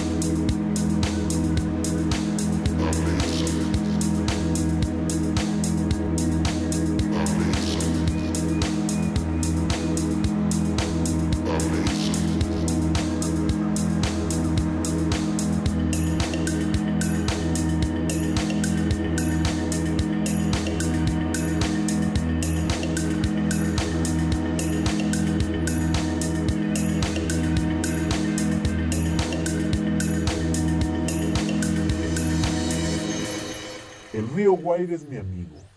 Yo le pido la bendición. Él es como un burrito indómito que atraviesa la ciudad cargado de botellas vacías. Ningún río de las Francias y de las Alemanias se le compara. Está enamorado de la quebrada de Catuche. Qué amores intercambian vacinillas detrás de los estacionamientos si los vieran. El Dumbo Márquez no lo quiere. Su Harley Davidson se ahogó en sus aguas. Yo sí lo quiero. No es como el Orinoco que se alimenta de músicos. Se tragó toda una orquesta y las cartas de amor de Argenis Daza Guevara. Y si no quería cantar y amar, ¿por qué lo hizo? Qué desperdicio tan pedante. En mi infancia yo quería al Orinoco. En ese cruce había un araguaney donde se enlazaban los gatos, que lo miraban a uno con sus ojos de oro. El viento corría por ahí. Hablaba como duro cartón. Bajaba gruesa neblina por la puerta de Caracas. Todos los autobuses pasaban de largo y se metían al cine. Mi infancia, que tenía más colores que los de un poeta de provincia en su provincia, no distinguía las aguas. Todas eran iguales. William Osuna.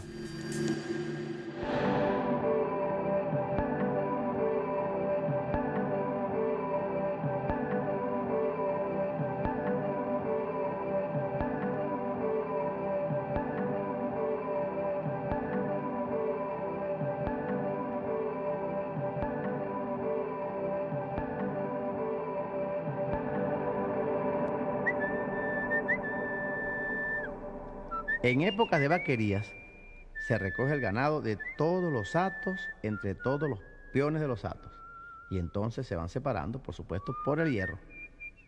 Bien para trasladarlos a las partes altas para evitar que les pegue casquera o para venderlos. Y si así es, hay que transportarlos desde Garcita, Parmana, La Culebra, Santa Rita, Las Mercedes, Araza, Tucupido, etcétera, transportarlos. Pero como se hacía antes, en madrinas de ganado, 300 reses, y a caballo y a pie. Desde allí, pues, hasta las romanas de Villa de Cura, para su peso y su distribución. Pero ¿cómo se arreaba el ganado? Con canto de arreo. Agila, agila, novillo por la huella el carretero.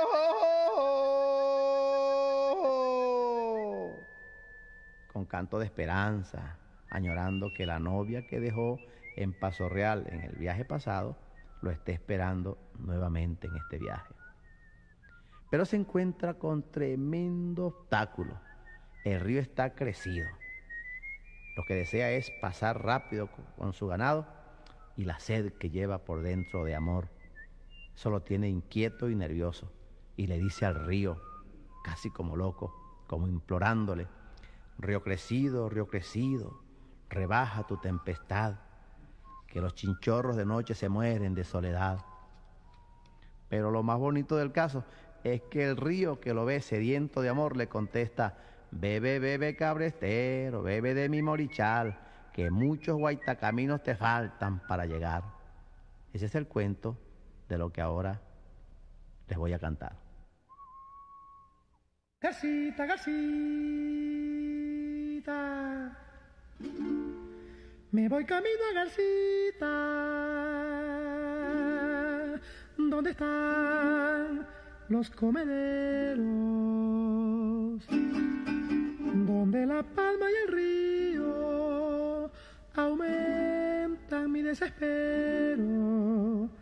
Donde la palma y el río aumentan mi desespero.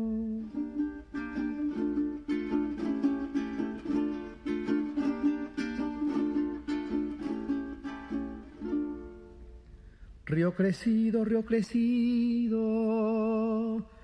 rebaja tu tempestad, que los chinchorros de noche se mueren de soledad, que los chinchorros de noche se mueren de soledad.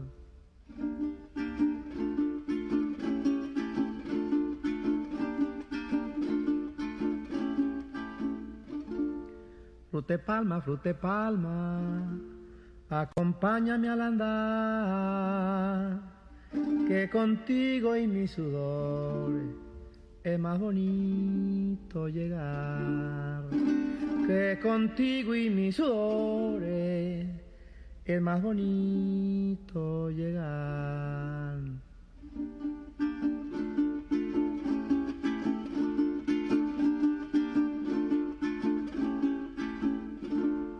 Bebe, bebe, cabretero, bebe de mi morichal, que muchos guaita camino te faltan para llegar, que muchos guaita camino te faltan para llegar.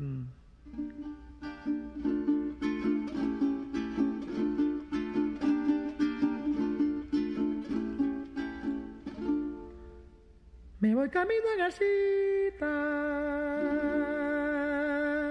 ¿dónde están los comederos? Donde la palma y el río aumenta mi desespero. Donde la palma y el río aumenta mi desespero.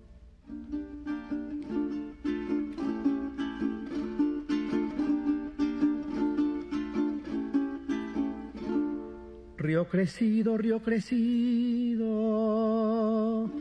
rebaja tu tempestad, que los chinchorros de noche se mueren de soledad, que los chinchorros de noche se mueren de soledad.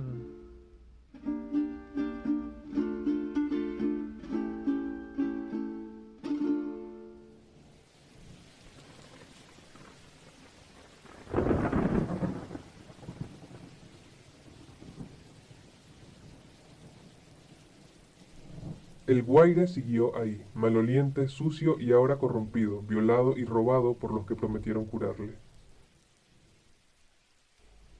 El proyecto iniciado a medias por Chávez continuó con más contratiempos en el gobierno de Nicolás Maduro. La gente puede decirte en la calle con mucha facilidad que se robaron el dinero para el proyecto.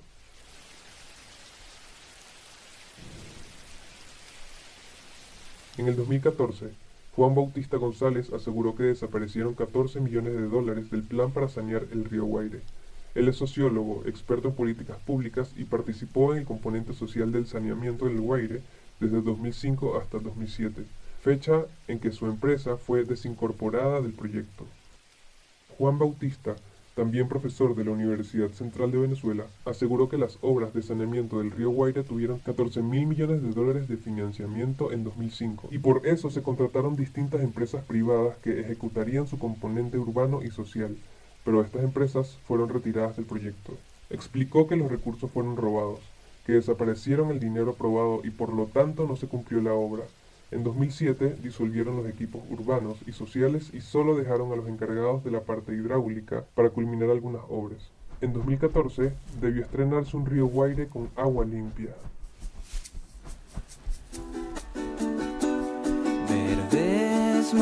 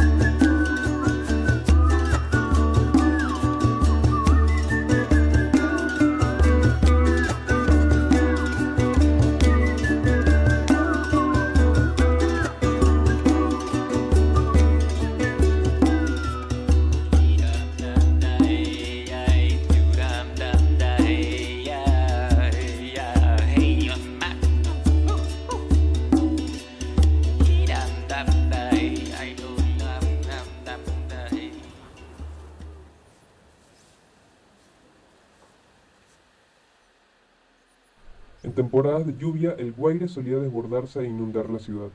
Daniel, un amigo de la universidad, vivía en las Mercedes y sufría esto cada vez que llovía. Las calles dejaban de existir para convertirse en río de tierra proveniente de las montañas o de nuestro río favorito.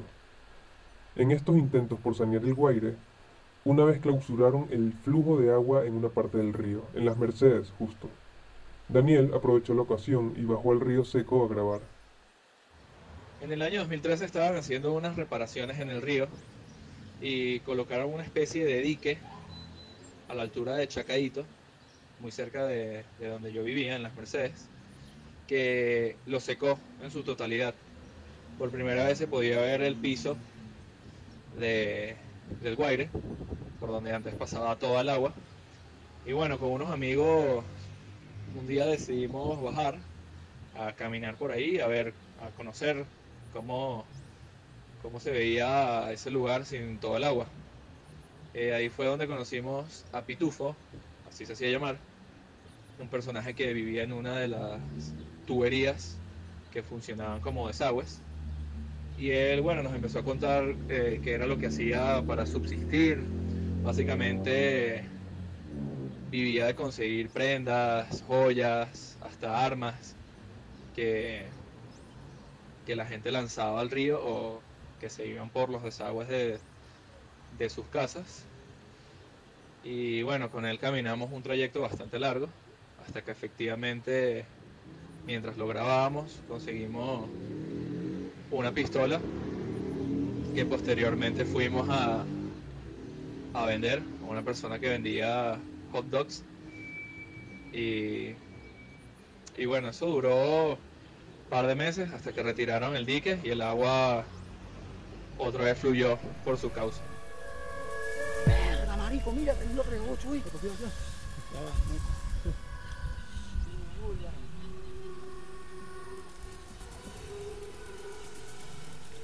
No, no, no tiene bala. Te estoy diciendo que a mí me gusta caminar por la, por la orilla. Aquí, aquí tengo un billete que... ¿Quién lo va a llevar? Yo, huevón, ¿por qué yo? ¿La encontraste tú? Marico, ¿dónde la puedo llevar, huevón? Estoy diciendo, marico, mira, no tiene bala, mira. No pensarás grabar esto si No tiene bala. Mira, mira, no tiene bala. Como Pitufo, hay muchas personas viviendo en el río de la ciudad. En los últimos años apareció una profesión poco común, los garimpeiros del Guaire. Son un grupo de personas que se dedican a la minería en el río. Esto quiere decir que se meten dentro de él, agua putrefacta, para extraer metales valiosos. Han encontrado oro sacando tierra del fondo y revisando su contenido a ver qué encuentran. Como no hay empleo, bueno, hay que buscar la manera de sobrevivir. Plata, bronce, oro.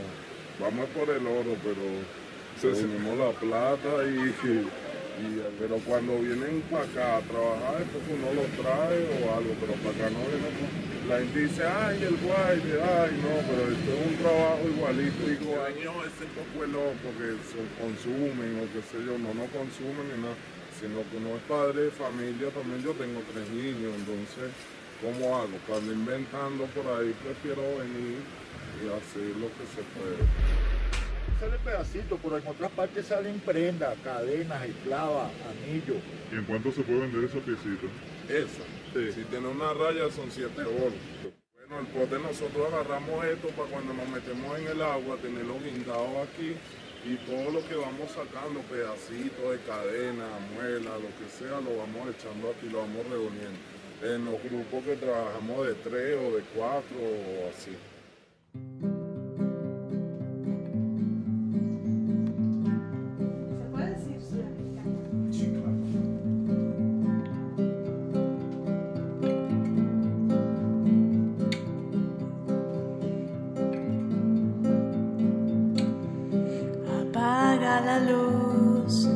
Todo en negro. No soy un artista, puedo ser un cuadro.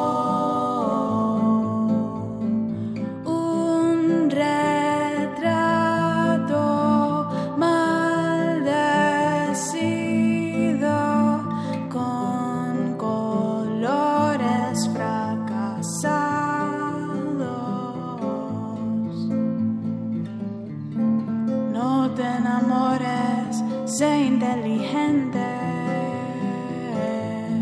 Sigue tu mente.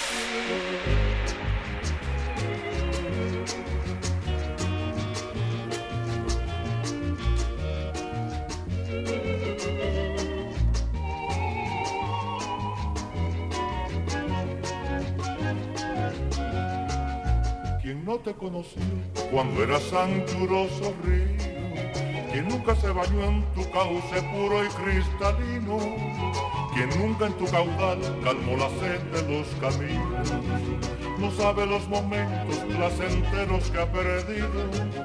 Quien no te conoció cuando eras anchuroso río, quien nunca se bañó en tu cauce puro y cristalino, quien nunca en tu caudal calmó la sed de los caminos, no sabe los momentos placenteros que ha perdido. Y siempre sueño que voy remando mi cachuquito, guaire querido, guaire querido, serán muy hondos los otros ríos, pero a mi guaire, pero a mi guaire nunca lo olvido.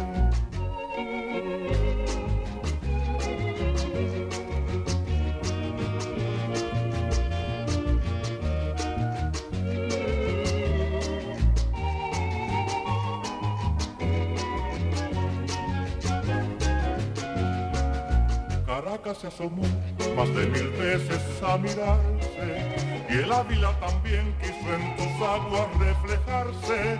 No importa que hoy te encuentres solo triste y desteñido, yo evocaré por siempre tu corriente viejo río. Caracas se asomó más de mil veces a mirarse y el Ávila también quiso en tus aguas reflejarse. No importa que hoy te encuentres solo triste y desteñido, yo evocaré por siempre tu corriente viejo río y siempre sueño que voy remando en mi cachuquito. Guaire querido, guaire querido, basta que seas tan caraqueño para ser bueno, para ser noble, para ser mío. ¿Sabes qué me, tú, tú sabes que me imaginaba yo? ¿Sabes qué me imaginaba yo que hay en el Guaire? Baba. ¿Sabes lo que es una baba? No, es como un caimán. Un caimán. Pero pequeño. Pero es peligroso. ¿Y no hay? Yo no lo he visto, pero la otra vez sacaron como tres de Plaza Venezuela.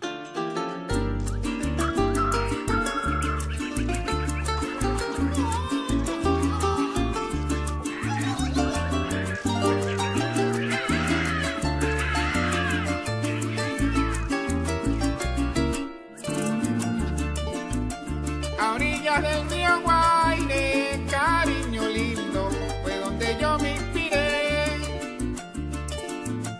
A orillas del río Guaire, cariño lindo, fue donde yo me inspiré. Para dedicarte un verso, escrito en papel toalé. Para dedicarte un verso, en papel toalé. No hallaba las palabras, cariño lindo, para poderte decir. No hallaba las palabras, cariño lindo, para poderte decir. Que me sentía muy triste, porque te tenías que ir me sentía muy triste, cariño lindo, porque te tenías que ir. Como extraño el mal aliento, tu pelo sucio, mujer, extraño tus ojos vistos que jamás olvidaré. Como extraño el mal aliento, tu pelo sucio, mujer, extraño tus ojos vistos que jamás olvidaré. De mi alma me y maraca, maraquero.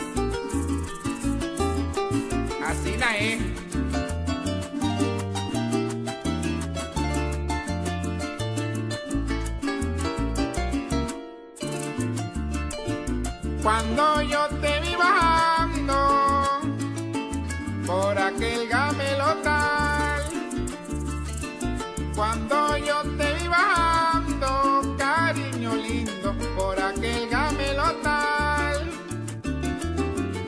salí corriendo a buscarte por si te caibas no te fueras a matar. Salí corriendo a buscarte te caibas no te fueras a matar. Tenías la cara negra de tanto mugre y la piel en. Tenías la cara negra de tanto mugre y la piel en.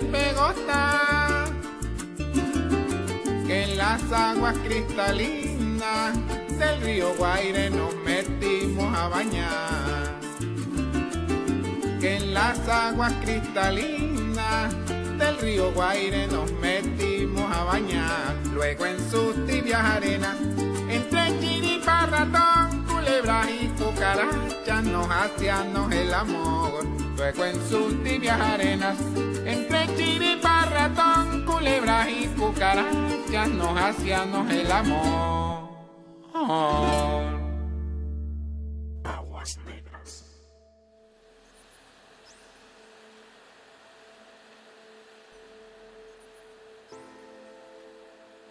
Aunque a nadie le importó que el saneamiento del Guaire haya sido un proyecto fallido a causa de la corrupción, los ciudadanos de Caracas estamos cada vez más compenetrados en el río.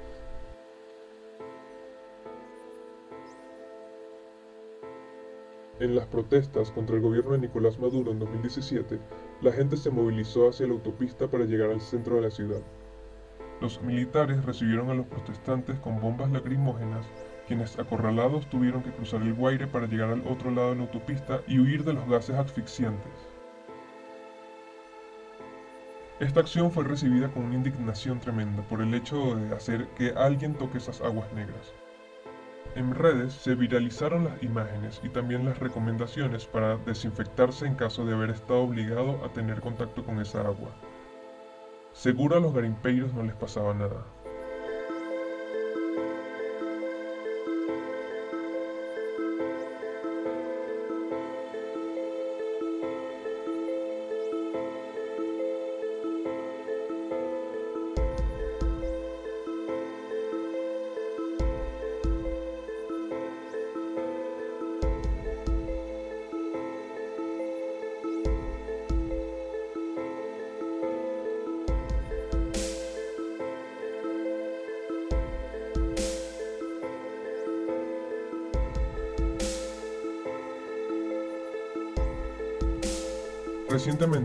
Venezuela un corte de energía que dejó al 80% de la población sin servicios básicos como luz y agua. En Caracas, la desesperación de los días sin líquido hizo que las personas bajaran hasta el Guaire para recolectar agua de una tubería. Los habitantes comentaron que el agua viene de una quebrada y no está contaminada, como la mayoría de los ductos que están en el río. Los militares llegaron a la zona y sacaron a todos del río. Les prohibieron agarrar agua. Días después, salieron unas fotos de esos militares recogiendo agua ellos mismos de la misma tubería que habían evacuado. El contaminado río Guaire, jamás saneado por el chavismo pese a las promesas de hacerlo, es ahora el lugar en que los vecinos de San Agustín del Sur recogen agua en vista de la escasez de líquido por el apagón nacional del pasado jueves. Están conscientes de que no es lo más óptimo para su salud, pero en medio de la desesperación es su solución al problema. Aquí, como te digo, si se va la luz, no tenemos agua. Y estamos aquí, pues, haciendo todo lo posible para llevar el agua a nuestra, la- nuestra casa, pues. Yo tengo una niña y un varón. ¿Dónde está agua a los niños? No, no, yo la hiervo. La, la pongo a hervir y después ahí ande le doy agua, porque eso es lo único que puedo hacer. Porque no hay agua, chica, porque hay que buscar agua para comer y bañarse. ¿Desde hace cuánto tiempo no tienes agua en tu casa? Ya hace cuatro días. Por el apagón. Sí, el agua también. ¿Cómo han hecho con el agua para bañarse, para comer? Busca agua aquí. Este drama lo han tenido que vivir menores de edad e incluso niños que hoy hacen esto por necesidad, pero que piden un futuro mejor.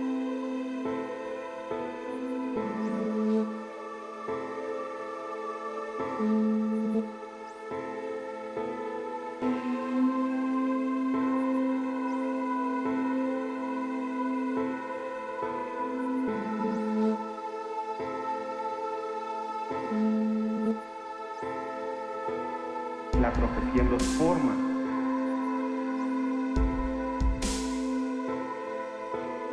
Les da identidad y les dice, van a ser seis gobernadores de Atlacomún. Y uno de ellos va a ser el presidente de la República.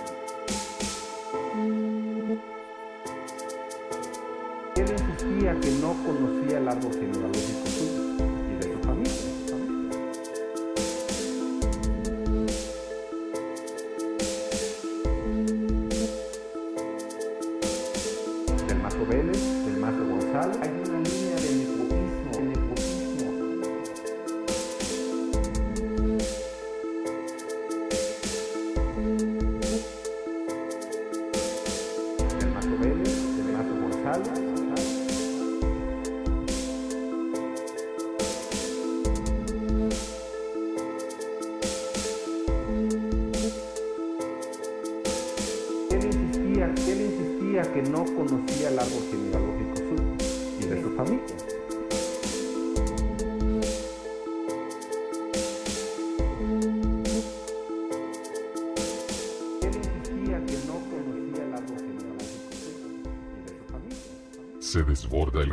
Guaire causando grandes daños. El río Guaire se ha desbordado por las intensas lluvias que desde este martes azotan la capital venezolana, llevándose por delante varios vehículos que transitaban por el lugar. Debido a las fuertes precipitaciones ha quedado inundado el Hospital Vargas, mientras que el Metro de Caracas reportó averías en algunas estaciones por acumulación de agua, quedando suspendido el servicio en el Metrocable de Mariche.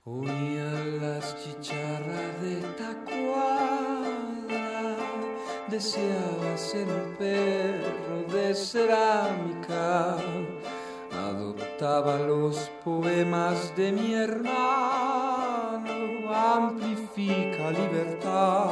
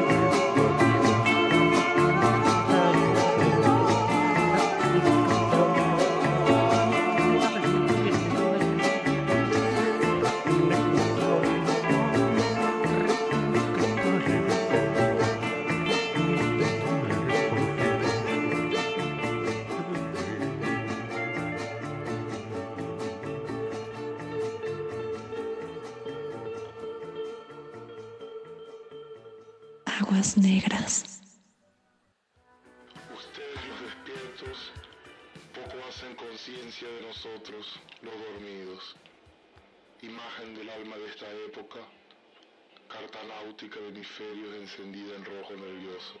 Nosotros, acta onírica posmoderna, mareamos el misterio del tiempo, nos escuchamos sin hablar, nos servimos del origen, ideal legítimo de un sistema de registro anímico intransferible. Nosotros, los dormidos, no superamos las pérdidas cuando nos destinamos a dormir juntos.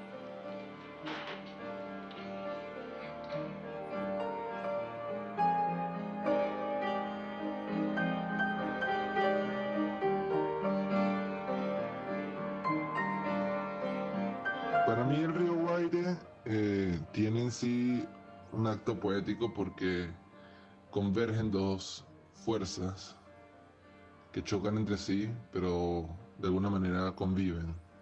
Que es por un lado eh, el lugar donde es la cloaca de la ciudad capital de Venezuela y donde hay mucho desecho, basura, indigencia, relacionado con, con el deterioro, con, la muerte prácticamente. Y por la contraparte, un río en sí trae vida, un agua en flujo, hay una fauna, una flora espectacular que hace que sea también un lugar mágico. Entonces viven orquídeas, garzas con basura, indigencia y pobreza. Entonces eso para mí tiene una gran fuerza y una identidad muy valiosa.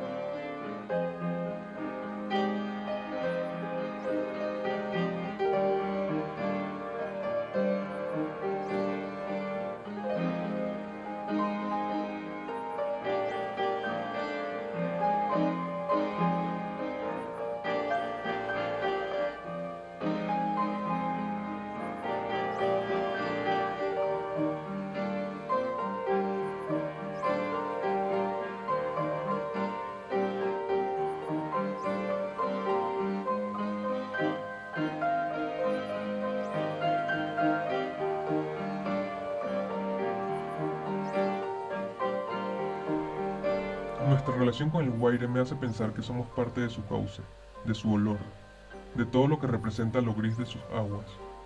Somos parte de su suciedad, así como de una belleza idealizada que está basada principalmente en la nostalgia.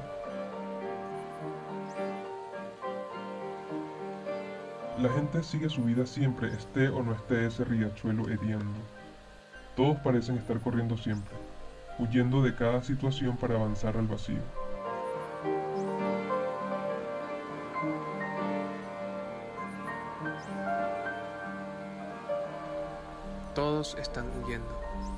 Incluso este río de aguas negras.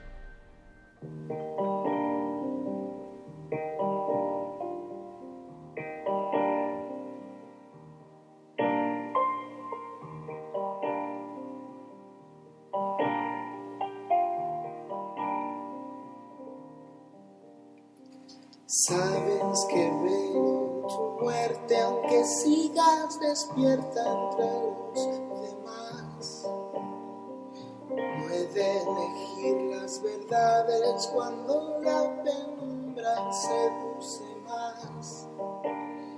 Podría atreverme de esperar si vienes hoy.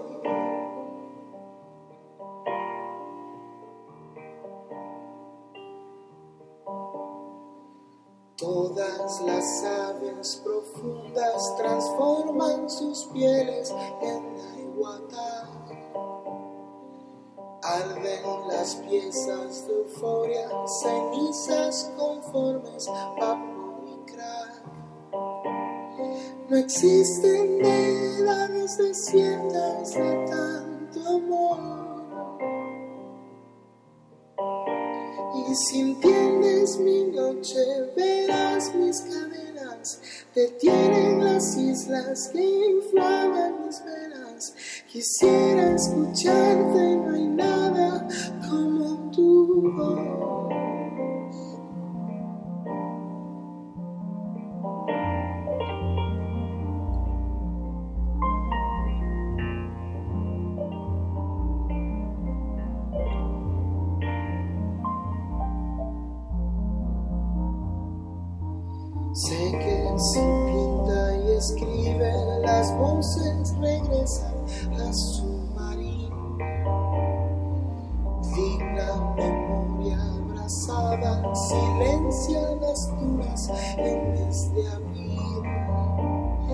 Quisiera de un golpe borrarte todo el dolor. Y si entiendes mi noche, verás mis cadenas. Detienen las islas que inflaman mis penas. Quisiera escucharte, no hay nada como tu voz. No hay nada como tu voz.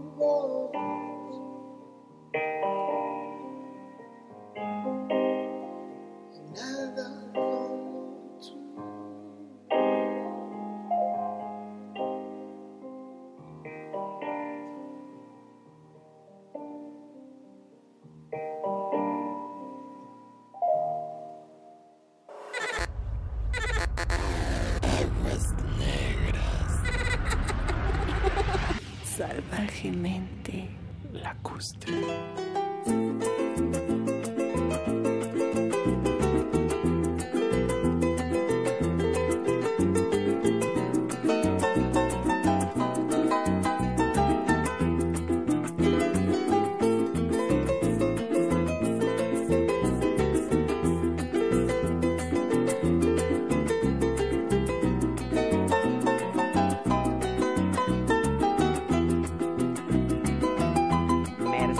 está bañando en las orillas de un río.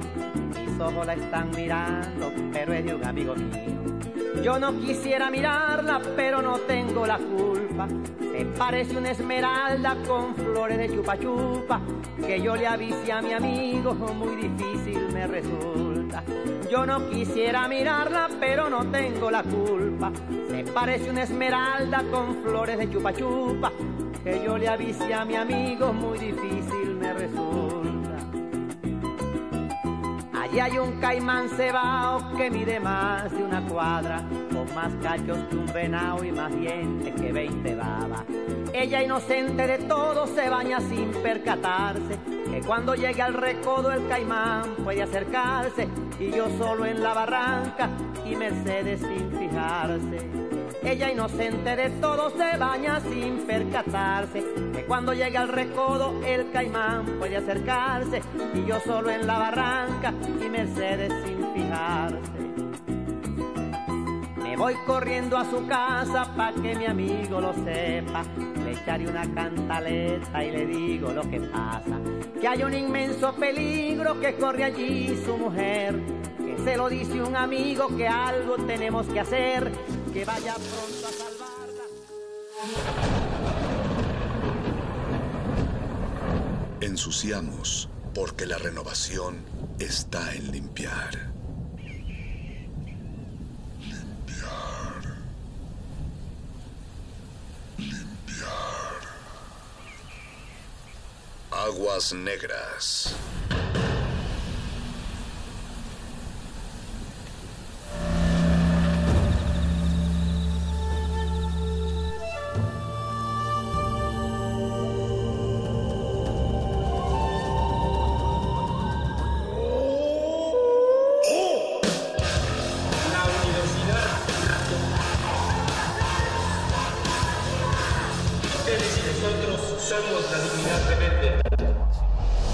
Modulada es una coproducción